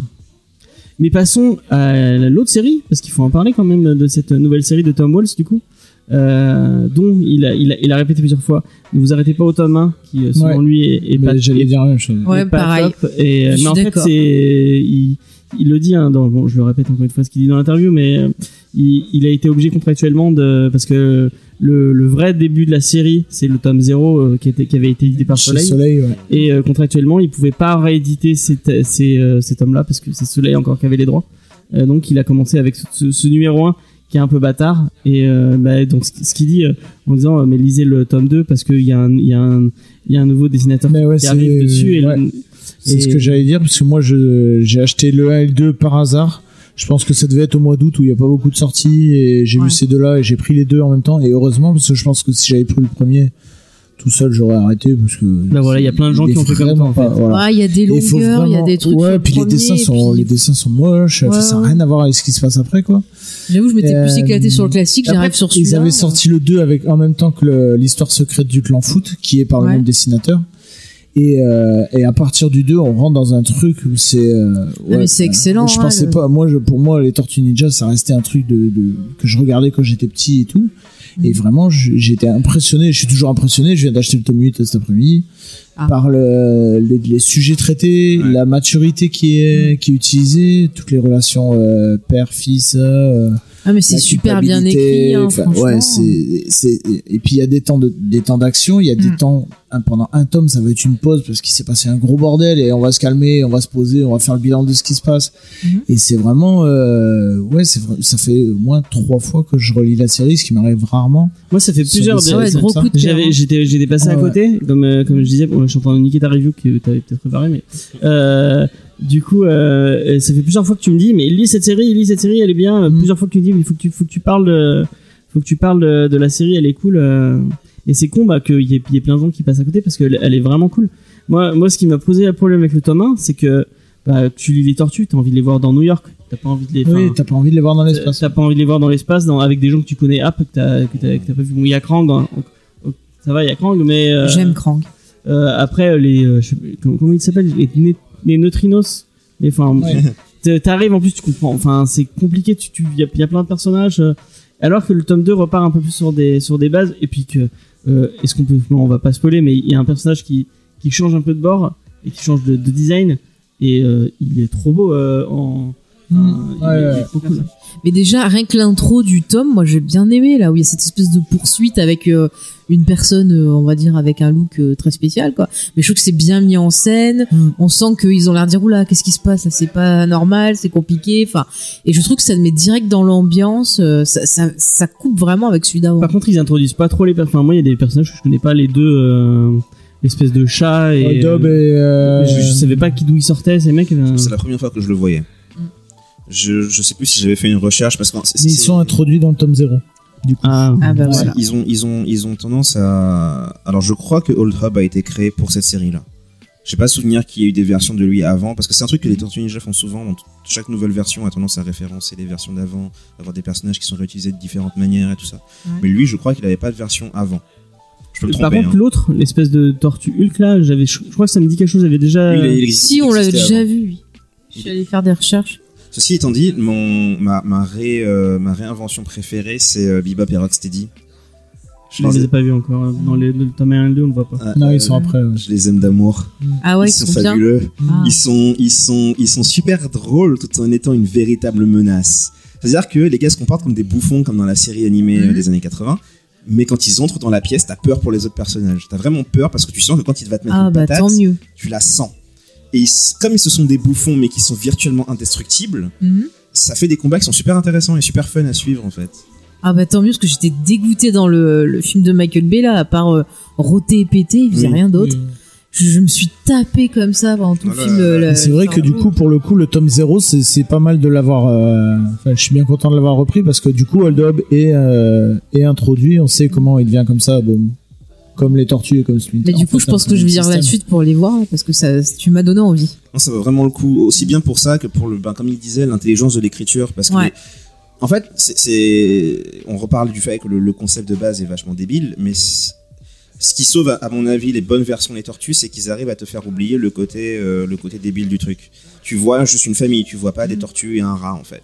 Mais c'est ça, tu vois, les relations familiales, c'est un peu dysfonctionnel parce que chacun Ouais. a sa propre identité, il faut trouver sa place dans la famille, il faut, enfin, il y a plein de thématiques intéressantes et c'est ça qui est cool. Parce que là, en plus, dans la, dans la nouvelle série, je sais pas si ça y est avant, tu vas me le dire. Si il y a une histoire de réincarnation qui arrive aussi. C'est nouveau, D'accord. c'est nouveau. Parce qu'en Et, euh, fait, ouais, on se rend compte que. Splinter était le père de quatre enfants dans une vie antérieure. D'accord. Et du coup, ils se sont Ah, réincarnés sous cette forme-là. Et c'est Shredder qui les a tués lors, lors de leur C'est vie ça. antérieure. Putain, mais quel Du connard coup, ce le Shredder. Shredder de ce bouquin a un bon 400-500 ans C'est de, ça, de ouais. vie. Mm. Oh, Ce qui du coup le rend encore plus badass. Et j'ai trouvé l'idée. euh, ouais, je Putain, mais franchement, sympa. je vais dire la suite, là, vous me donnez grave Il est vachement hein. menaçant. Je, enfin, je l'aime trop. Je crois que je vais les acheter si je les trouve, c'est je vais tous les prendre. Ah, Mais franchement, je pensais pas. Mais euh, moi aussi, j'ai- hein, j'ai acheté ça, je pense, pour passer le temps, euh, parce Et qu'il n'y avait n'a pas de présenté sortie. du coup. Ah, euh, mais je te jure, j'étais pas que- si fan que ça, et là, Ah, euh, vraiment, je me suis que tu peux nous dire, euh, je sais pas si tu, euh, qui est Bah, Tom après- euh, Waltz Non, alors, j'ai pas du tout fait les auteurs. Franchement, merde, euh, moi, j'étais sur la review, j'ai pas fait les auteurs. Je suis désolé. Vas-y. Désolée, j'ai pas noté parce que je me suis dit, vu que c'est le bordel, je me suis dit, il va peut-être le faire aussi. parce que Non, original. bah, c'est des gens qui ont Non, après. fait euh, du comics. Voilà. Ouais, voilà. Je suis désolé, on n'a pas internet. Comme chercher. Discovery, l'émission qui ne donne aucun renseignement. Allez chercher sur Wiki. Euh, non, après l'histoire en soi, bon le tome 1, je- j'ai presque pas envie de, le- de faire la review parce que bon, euh, voilà, ils vont, euh, les tortues vont dans l'espace pour régler un problème. Voilà. On va dire que c'est mieux que le Machete in Space bande-annonce, tu vois. Il, il dit C'est sautez-le, mais intéressant quand vous- même. sautez-le, ce tome 1, sautez-le. Enfin, c'est. Ouais, euh, franchement, ouais.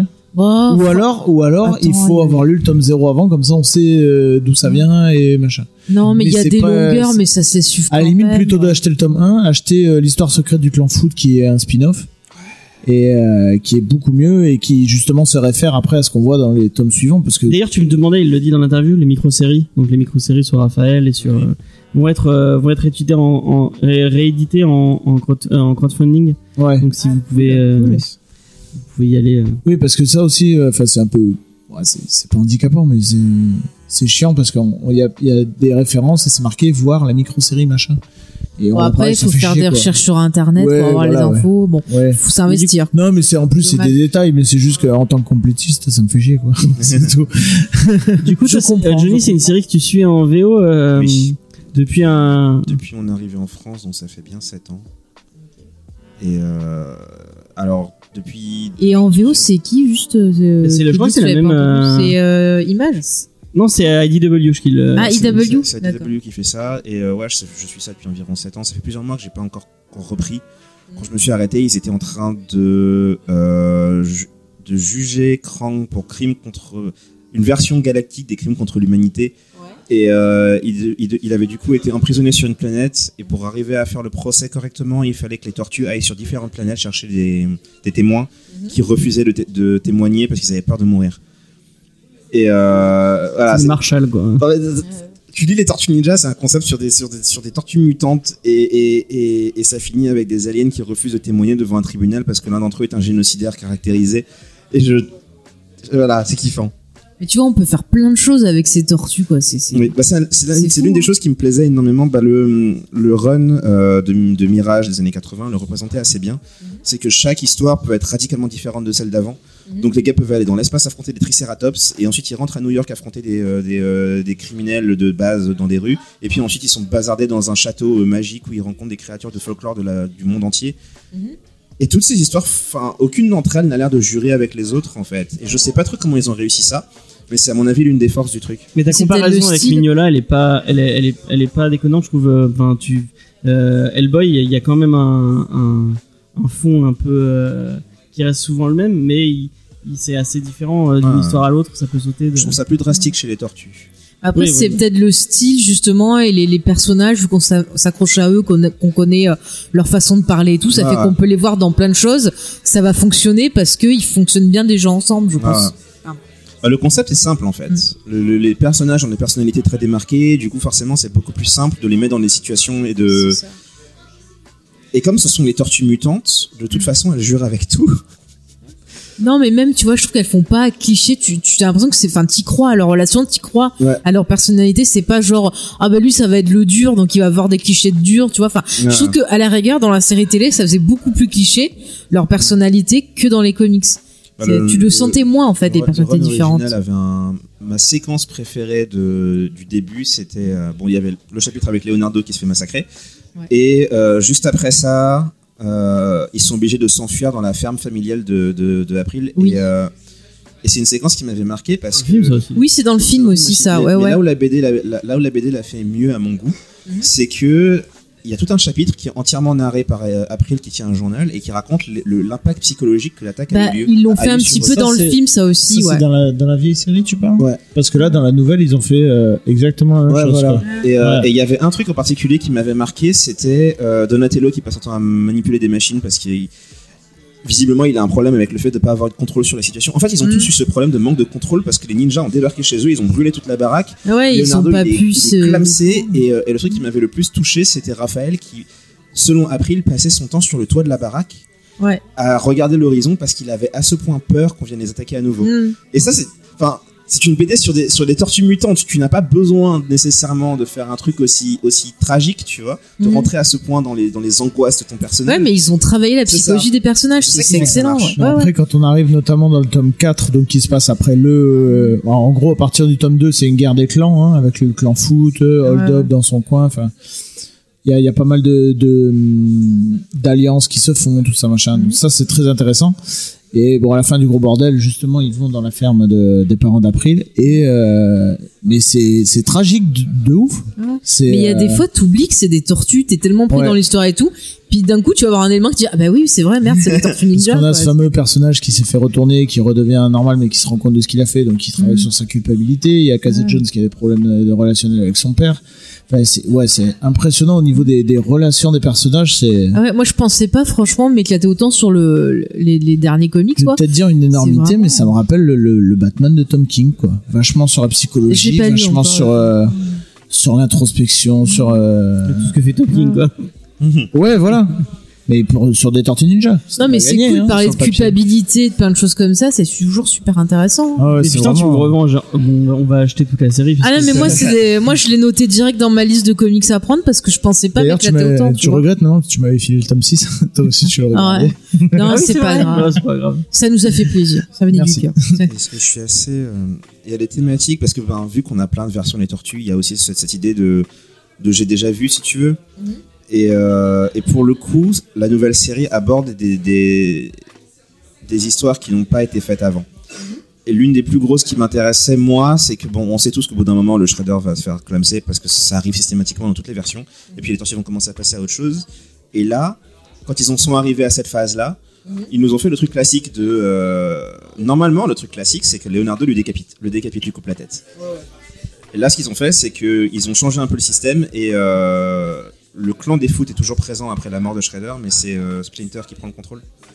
Et du coup, se pose la question de ok, mais du coup, maintenant que tu es techniquement un chef de- des méchants, qu'est-ce que ça fait de toi niveau moralité Où est-ce que tu te places? Et ses fils sont pas tous d'accord, et même ses fils sont pas tous d'accord entre eux sur la marche à suivre par rapport au fait que leur père est essentiellement le chef d'une organisation terroriste. Et euh, enfin, c'était intéressant. Et c'est un truc que les Tortues n'avaient jamais fait avant. Aucune version, en tout cas à ma connaissance, n'avait jamais abordé ça. C'est pas mal comme idée. Ça me rappelle la saison 5 d'Angel, euh, quand il se retrouve, tu sais, James euh, à diriger Wolfram et Hart. Ouais. Et apparemment, euh, ce qui, dit- ce que encore une fois, bon, je vais, je vais passer mon émission à répéter ce que Sullivan disait, mais euh, apparemment en VO là, ils sont sur un gros, gros, gros crossover avec euh, avec des, des, des trucs qui euh, euh, un changement total de statu quo et euh, et ça ça vend ça vend beaucoup de rêves. Donc euh, cette série elle est cool. Et un truc dont on n'a pas parlé, c'est euh, bah, les dessins de Matteo euh, Ouais. euh. Ils, Ouais. sont, ils sont vraiment cool. Ouais, ça va. ouais. C'est vraiment beau, moi je trouve. hein. Les scènes d'action sont vraiment bien retranscrites. ouais, vraiment, euh, C'est C'est lisible, surtout tu sur perds ça pas. qui, qui ouais. est fort. Et même le design des, des tortues qui, qui, est- qui reste assez similaire, mais quand même à chaque fois t'arrives bien à, même euh, des scènes où souvent quand ils, ils enlèvent les bandeaux, tu fais ah bah, c'est vrai, c'est vrai que cette tête là en fait. euh. mais là c'est c'est stylé, c'est enfin c'est vraiment. euh, Et par contre, du coup, est-ce que Sullivan te disait combien d'années on a de retard sur les, sur les ils ont États-Unis un an je crois. De Ah, c'est tout Ouais. Ah, Bah, ils ont bah ils- en ça fait quoi Ça fait euh, Euh, tac, tac, tac, ça fait, il a dit, il a dit ça, ça fait 12 26 mois qu'il, non, ça fait deux ans a priori qu'il a récupéré la licence. Et ils ont sorti 8 tomes euh, en deux ans. Ouais. euh, donc euh, ils sont, ils sont, ils sont vite à. Et ça, c'est bien aussi dans le travail d'Ico- d'iComics, c'est que euh, c'est con, mais euh, quand on a la collection des Tortues Ninja, c'est toujours la même tranche et tout, et c'est vrai que ça fait. Ah mais ils font un beau travail d'édition, t'as des bien, bonus ouais. sympas. Enfin, Ouais. l'ouvrage vraiment à chaque fois c'est des, euh, des belles Franchement, objets. ils se hein. mettent au niveau de, de Urban et Bliss Mm. pour moi. euh, franchement, c'est. Je pensais à toi, il y avait, euh, il y a des, à la fin en bonus, il y a des, euh, il y a des, il y avait des coups de Declan Chavelet euh, euh, sur, un- sur, euh, bah, sur les tortues quoi. C'est- bah, comme c'est un artiste que tu kiffes. T'as l'air de te perdre. Oui, je je suis perdu dans cette émission qui est beaucoup Il est troublé. qui est Il est trop longue. Euh, mais ouais, c'est des beaux objets. euh, les, les- ce que fait iComics, c'est souvent ils se font chier à faire, à faire des, à faire des beaux trucs. euh, avec plein de, plein de bonus euh, des galeries. Non mais c'est un bel objet franchement. Donc la prochaine fois que vous voulez acheter Rick et Morty, achetez les Tortues. Voilà, c'est beaucoup Mais mieux. après, bon, après si vous kiffez Rick et Morty, euh, Moi je trouve que les comics ils sont pas à la Je pense que hauteur de Rick la et Morty, série. c'est le genre de truc que t'achètes quand tu sais pas quoi acheter à quelqu'un pour lui offrir. euh, Genre le guide de la quarantaine ou quoi. Ah non, mais j'en ai Euh, lu quelques-uns de Rick je et pense Morty, pas qu'il y ait c'est pas beaucoup de gens qui terrible, hein. aillent acheter euh, Rick et Morty. je vais pas défendre cette série parce que j'ai- j'en ai lu deux tomes et les deux tomes ont pas enfin, j'ai- j'ai pas trouvé ça génial, mais euh, euh, c'est, c'est, enfin, c'est pas les blondes ou ça, ça reste quand même. euh, Ouais. c'est du vrai comics ouais il y a des vraies histoires avec des vrais auteurs derrière ça euh, euh, même si c'est sur une licence un peu plus un peu plus mainstream et déjà, moi, quand je vois les dessins, j'ai l'impression qu'on a pris les images du dessin animé pour les foutre dans des cases, quoi. Comme, mais ils comme sont obligés de faire ça. époque. si c'était euh, t'imagines s'ils changeaient totalement les designs les, les gens ils s'achèteraient pas et ils râleraient en disant ah, mais c'est pas c'est pas ce qu'on a lu dans les dessins animés enfin quand t'as quand t'as un, un, un putain euh, un euh, euh, putain je perds mes mots euh, donc quand t'as un truc mar autant marqué tu t'es Ouais. obligé de, de caler et encore et ça va quoi je trouve euh, il y a Mais ouais, fa- après, ouais, j'ai rien contre cette série, mais je trouve ça dommage qu'une série euh, aussi puissante que, que les Tortues Ninja, franchement, euh, ça a l'air con à dire, mais les Tortues Ninja, c'est vraiment impressionnant, c'est ça amène plein d'émotions. Voilà, ouais, c'est vraiment des, euh, des bonnes, quoi. une bonne série. Faut, faut la Ouais, découvrir, ça vaut le coup. ouais. hein. Faut passer, euh, voilà, en dehors des préjugés, euh, en disant ah oui ça va être nul ou ah ça c'est trop différent de ce que j'ai l'habitude de voir. ça va être pour les Faut se plonger dedans, c'est bien. En plus, en grandissant, c'est cool d'avoir un autre aperçu de, des Tortues Ninja, qui sont peut-être plus plus proches de ce qu'on ressent nous. Ah ouais, ouais, parce moi c'est ce qui m'est arrivé, je l'ai acheté vraiment par hasard et je suis à fond de ce truc quoi. et bah ça va faire plaisir euh, aux gens de iComics et puis euh, bah, acheter Tortue Ninja. Est-ce que vous voulez faire un dernier tour de table pour euh, dire un deux trois mots sur pourquoi il faudra acheter cette série? Face, si tu veux commencer. Voilà, je pense qu'on l'a bien dit, il faut l'acheter parce que déjà c'est fun, c'est bien écrit, que ce soit les origines ou la nouvelle, euh, vous avez trouvé votre compte. Franchement, la nouvelle, voilà, on, a- on l'a dit, il y a plein de thématiques super intéressantes et franchement, ça fait du bien de lire ça. Enfin, moi, je sais pas, je me suis bien éclaté dessus. Du coup, Cédric? Bah juste parce que c'est beaucoup moins con que ça en a l'air en fait. Mm. Tout simplement. Johnny? Je pense que je l'ai déjà suffisamment vendu. à ce stade, je ferai que me répéter.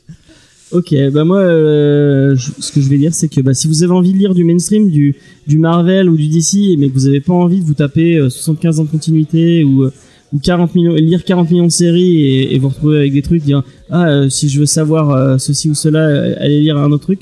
Bah les Tortues Ninja, au moins vous avez tout dans, bon, à part les micro-séries, effectivement, euh, vous avez tout dans un seul truc.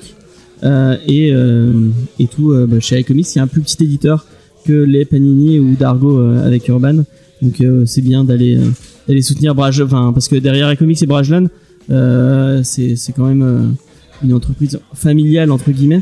Donc allez-y, c'est c'est cool quoi. Voilà, bon, on a fait un peu le tour. Est-ce que vous avez des recos. Attends, on va faire le quiz avant. N'oublions pas qu'il y a le quiz. Je l'ai annoncé réfléchir à une tu nous fais le quiz à nous ou qu'aux auditeurs? Je vais faire le quiz à vous et euh, bah, il y a une question pour les auditeurs à la fin. Et en attendant, vous allez réfléchir à une reco euh, culturelle. Si je retrouve mon quiz euh, qui est ici. Voilà. Allez, on commence. Bon, c'est. Est-ce qu'il faut euh, dire Spider-Man euh, pas X-Men, dire. c'est ça Je rappelle pour Johnny qui n'a pas été là pendant les quiz, c'est des euh, quiz sur l'actu euh, euh, comics. Donc euh, si tu n'as pas écouté les anciens Comics Discovery, tu, tu, tu n'auras pas les réponses. Mais euh, Réponds Batman, ça va marcher. Batman, ça- Euh, donc, euh, allez, c'est une question spéciale pour Cédric. Quelle est la mois de sortie du film Blue Shot de Sony? Valente. Quand Quelle est la, la mois de sortie du film Blue Shot Le mois de mars. Ah, j'allais dire mars aussi, mais il m'a dépassé. Non, 4 Euh, mars, février. 4 mars 2020. c'est février. Ah, j'ai C'est dit 4 février, mars je l'ai dit. 2020. Moi, Je j'ai l'ai dit dit en février. deuxième réponse. T'es sûr de toi? Attends, il est. Moi, je dis février au pif. Voilà.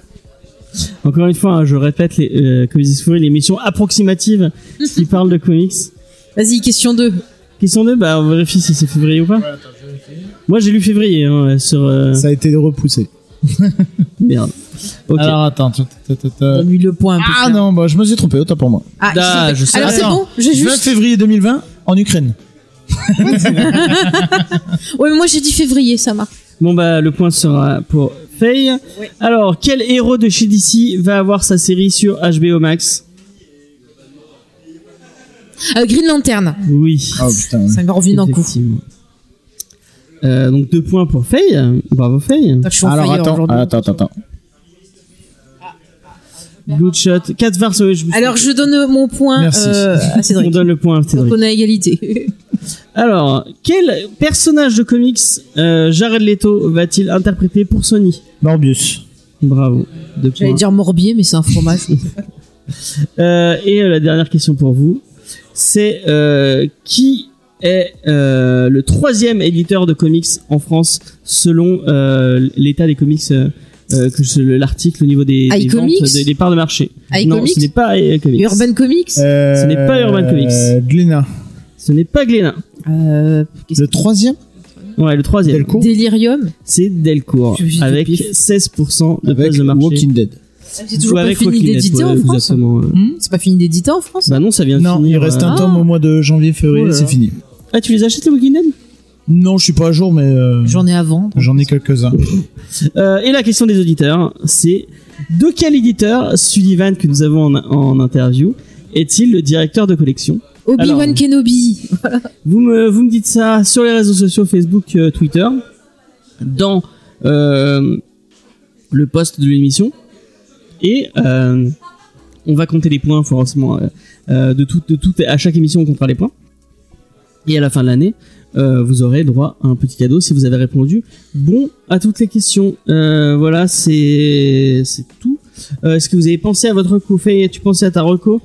Qui n'a pas le droit d'être mandalorienne Non. C'est Resistance Reborn, le dernier roman Star Wars qui est sorti, parce qu'il fait le lien entre l'épisode 8 et l'épisode 9, et qu'en plus, il y a plein de liens avec les autres romans Star Wars, et aussi avec Rebels et Battlefront 2. Donc c'est super cool pour l'instant, ça me prépare bien, j'ai mes places, je suis à fond, moi. Tu vois. Cédric, est-ce que t'as pensé à une reco Euh, oui, bah pour rester dans le thème euh, de l'éditeur en question, on va pas le dire pour la réponse des auditeurs. Euh, chez le même éditeur, il y a aussi une série qui s'appelle Lock and Key. Ah, c'est trop, Trop bien, le Alors je sais qu'il y a eu, euh, vous avez déjà fait une émission On a là-dessus, on a mais fait- c'est une tuerie. On a fait une vidéo dessus. C'est fait par euh, Joe Hill euh, en scénariste, qui est le Gabriel fils de Rodriguez. Stephen Stephen King, King, et ouais. Gabriel Rodriguez, et c'est vraiment, j'ai pris une claque comme rarement avec euh, avec cette série. Ah, mais c'est trop, Est-ce que t'as pris les, les Deluxe euh, Ouais, j'ai les versions euh, de chez Milady. de Milady, ouais. Ouais. Qui sont bah ils sont sortis c'était, chez le euh, nouvel éditeur mais les ouais. c'est vrai que les versions Deluxe elles sont mieux. C'était à l'époque chez bah, Cultura, c'était euh, Tim à l'époque qui faisait Ouais. partie de l'équipe qui me l'avait conseillé. C'est vrai que j'ai pris une claque. Mais Ah pour moi c'est le niveau, super bien. niveau scénaristique, pour moi c'est euh, le, le meilleur comics d'horreur. c'est une euh, démonstration quoi. Ouais, je suis Le mec place des éléments au chapitre 1 qu'on va retrouver. euh, c'est vraiment impressionnant. C'est une tuerie. Là, il va y avoir une série sur Netflix qui va pas tarder. Ouais. Euh, J'espère qu'elle sera aussi bien que le comics, mais je ne pense pas. Euh, Ouais, tu l'as pas vu encore, juge pas. D'ailleurs, il y a bien, on en a, on en a parlé dans l'émission sur Terminator euh, qu'on a fait avec euh, Draven, Celle qui est sortie ou? Celle qui n'est pas encore sortie. Euh, on est revenu sur toute la saga Ter- Terminator, euh, puisque euh, le, euh, celui euh, qui joue John Connor dans l'épisode 3 euh, a fait un pilote euh, qui n'est jamais sorti, enfin qui est jamais sorti d'une série qui n'est pas on allée peut loin. trouver sur les Où, internets. euh, euh, il joue, euh, il joue le fils euh, Locke. Euh, D'accord. Je sais plus comment il s'appelle euh, le fils. Le petit ou le grand? Le grand. Le grand, le grand. euh, Ouais, je sais plus. C'est pas Bod? Non, Bod c'est le petit. Bot c'est le petit. Mm. Mais c'est une, c'est une très très chouette euh, série. euh. Ouais. Bon, D'ailleurs, on a fait une vidéo qui est, qui est assez cool. Je suis assez fier de cette vidéo euh, euh, sur la sur Lock and Key. Vous pouvez aller la regarder sur la chaîne de James et Faye. Est-ce que Johnny, tu as une reco euh, culturelle euh, pour les auditeurs? Ce sera plus musical, je pense. Ouais, bah, c'est, c'est- ça reste de la Vu- culture. Vu, vu mes activités actuelles, euh, j'écoute en boucle les musiques de Fela Kuti. Et c'est un, c'était un musicien nigérian qui a, je crois que le pic de sa carrière c'était les années 70 surtout. Mhm. Et euh, au-delà de la musique qu'il faisait, en fait, le- là où c'est intéressant, c'est que Fela Kuti était aussi bien un musicien qu'un militant. Il disait que sa musique c'était surtout un moyen de faire passer des messages, notamment des messages politiques. Et euh, il le fait en mélange de Yoruba et de, et de Pidgin English, c'est l'une des manières de parler l'anglais au Nigeria. Et du coup, toutes ces musiques sont super parce que non seulement elles sont sympas à écouter, mais il y a toujours un aspect didactique derrière. Et euh, bon, après, euh, vu que c'est de l'anglais un peu particulier et du Yoruba, je suis obligé d'utiliser des sous-titres moi aussi. Mais, euh, mais c'est toujours intéressant à écouter parce que il a une manière de représenter son quotidien, une manière de parler et, une manière de faire sa musique qui est assez originale même jusqu'aujourd'hui en fait. Et maintenant il est mort, mais plus je m'intéresse à lui et à sa vie, plus je découvre des trucs intéressants. Et euh, je me mets à écouter une musique et j'apprends que cette musique il l'a faite un an après euh, avoir déclaré que sa maison était un État indépendant dans le Nigeria même parce qu'il était en désaccord avec le gouvernement et que le gouvernement en réponse a envoyé des flics, euh, non l'armée même je crois, qui a débarqué chez lui, qui a brûlé la maison et qui ont tué sa mère. Voilà, c'est ce genre de c'est ce genre de truc en fait. Donc en fait, Fela Kuti est une bonne porte d'entrée vers tout un toute une époque et tout un tout un contexte politique qui est- que je trouve de plus en plus intéressant au fur et à mesure que je m'y intéresse. Donc euh, comme en plus ça sonne bien, je pense que c'est une bonne recommandation à donner. Mais tu m'enverras un, un lien, je le mettrai en fond de, Ok. en fond de l'émission pour la fin. Euh, et moi, euh, ma reco, ça va être une reco série puisqu'il y a Dark Material qui vient de sortir sur BBC. J'ai et failli faire ma reco en livre sur ça, je suis Ah. en train de le relire. Et, Ah, c'est euh, bien, et là, donc c'est une série qui est tirée d'un d'un livre qui moi m'a très marqué. C'est une trilogie. Euh, une trilogie qui s'appelle Les Royaumes du Nord de Philippe Pullman. Que si vous avez pas lu, bah, la- C'est pas la croisée La Croisée du Monde, ouais. Les Royaumes du Nord, c'est le premier. Ouais, ouais. Euh, la Croisée des Mondes de Philippe pas la Pullman. boussole, dans le boussole d'or. La boussole d'or, c'est le film, ouais. Mm. Euh, et donc il y a une nouvelle série euh, de BBC et de HBO qui vient de sortir, euh, avec bah, dans le rôle qui était attribué à Daniel Craig dans le film. Euh, là cette fois c'est euh, James McAvoy. Euh, la petite est jouée par la petite que vous avez vue dans Logan. Euh, je sais plus comment elle s'appelle. Euh, c'est Euh, pas Liane et Anne. Il y a un nom à Anne à la fin. Ouais, ouais, c'est un peu ça. nom, En tout cas, euh, c'est une très chouette actrice. Euh, Diane, quelque chose, son nom de famille, non? Peut-être, ouais. Et celle qui jouait Nicole Kidman est jouée par celle qui jouait dans Luther, une très bonne série, une autre série avec Idris Elba de la B- euh, BBC ou Channel 4 Je crois que c'est BBC. Je crois que Euh, c'est BBC. Je En dire c'est une très bonne actrice euh, qui est très cool. Euh, pour l'instant, euh, ça, ça, ça, Ça commence bien. ça commence bien. On a vu que le premier épisode et ça commence très très bien. Mais euh, Marocco, c'est si vous avez pas lu Les Royaumes du Nord, c'est vraiment une super histoire. Euh, En plus, ils ont fait une réédition des, des bouquins. ouais, ce qui est très joli d'ailleurs. C'est quoi, c'est l'intégrale là le, le Ouais, Ils ont fait en trois bouquins. Il y a aussi un Ah, intégral. ouais, aussi, moi j'ai le Big Mouse là. Ouais, ouais, j'ai je suis en train de me les refaire justement. là. Mais j'ai envie de relire en fait du coup. Et apparemment, il y a Mais je m'y suis remis et je m'éclate. Tu t'achèteras tes éditions parce que j'ai pas confiance. D'accord. Mais en tout cas, bah, regardez là, euh, c'est, c'est, enfin, ce que fait HBO fait, est, vraiment cool en ce moment entre. Non, et puis même, je pense pour les fêtes de Noël qui arrivent Ouais, bientôt. euh, Ah, voilà, vous pouvez tout récupérer, mettre en fond pour les Et puis votre, euh, pour votre, enfin, si vous avez des enfants, vraiment, c'est, c'est, c'est un, un, un petit changement à, à Harry Potter ou ce genre de truc. Je pense que ça va même un peu plus loin dans, dans, euh, dans le. Bah, Il y a plein de thématiques intéressantes sur le rapport science-religion qui est Ouais, déjà pas ouais, mal. euh, carrément. Il y a plein plein de choses. petites trouvailles sympas, genre euh, tout ce qui est énergie électrique, il appelle ça l'énergie en barrique dans ce monde-là. Parce Les que, démons, en fait, c'est ça vient de cool. l'ambre. Ouais. C'est-à-dire que chaque Et puis personne à partir a un du tome 2, animal à partir du tome 2, c'est en- le principe est encore plus intéressant. Quoi. Ouais, ouais. Et moi, c'est moi, c'est une des, je crois que c'est une des histoires qui m'a le plus touché quand j'étais petit. Euh, notamment la fin. Je vais pas vous spoiler, mais c'est une, une fin euh, super. Pas parce que j'ai jamais fini. Ah bah. euh, et bah Dis fini- rien, James. Finis-le parce que c'est très très James, cool. il va dans des boutiques, il Euh, spoil la fin de Goldorak gratuitement. vrai. Waouh Bon, en même temps, Goldorak, euh, ça, euh, bon, c'est pas grave. Euh, et puis, bah, dernière reco, allez chez Easter Egg, euh, puisque c'est la meilleure librairie de Montpellier. Euh, en tout cas, euh, Pour la pop culture. pour la pop et tout. culture. Euh, et euh, puis voilà. Puis vous pouvez écouter le Geek en série sur Sarah Connor Chronicle, qui est aussi une belle histoire de relations familiales. Effectivement. Avec Lena Headey en Sarah Connor, euh, très Ouais, cool. très très bien. Et euh, le ciné blabla sur, euh, sur la Terminator malheureuse, qui euh, devra arriver bientôt. la licence sacrifiée par James Cameron Euh, C'est pas lui qui l'a sacrifié, c'est des bon, gens qui il ont est- pas donné. avec deux bons films puis après que, que des trucs un peu moins bien. Euh, donc voilà. Euh, la semaine prochaine, on vous parle de Heroes in Crisis de Tom King. Euh, et la semaine d'après, bah d'ailleurs, euh, si, si tu veux venir, je pense que ça pourrait te plaire, puisque nous faisons euh, The Demon de Jack Kirby euh, et Trigan, euh, donc euh, qui ressort chez Urban. Mm. C'est très. euh, Effectivement. Il y a un petit sourire là, attention, Ouais. ça doit lui plaire. ouais, il y a Ça, toujours ça, un- ça fait longtemps que j'ai pas touché. J'ai pas, j'ai jamais tout lu. Donc euh, ouais, ça serait une bonne occasion. Motivation. Euh, donc voilà. Euh, Bah, on salut. la semaine prochaine. N'oubliez pas que jeudi ou mercredi sur le Discord, il y a le recap de Watchmen, euh, épisode 4, qui est Mhm. vraiment très cool. Et vendredi, Mandalorian. Et vendredi, Mandalorian, euh, euh, avec l'épisode 1 et 2 normalement. Alors, euh, le 1 est sur, sorti. le 2 il sort vendredi, ça dépend si on aura pu le voir ou pas, sinon on le fera en deux fois, c'est pas grave. Donc voilà, on a fait un peu le tour. Ouais, à la allez, semaine salut. prochaine. Allez, bye bye. Ciao, ciao.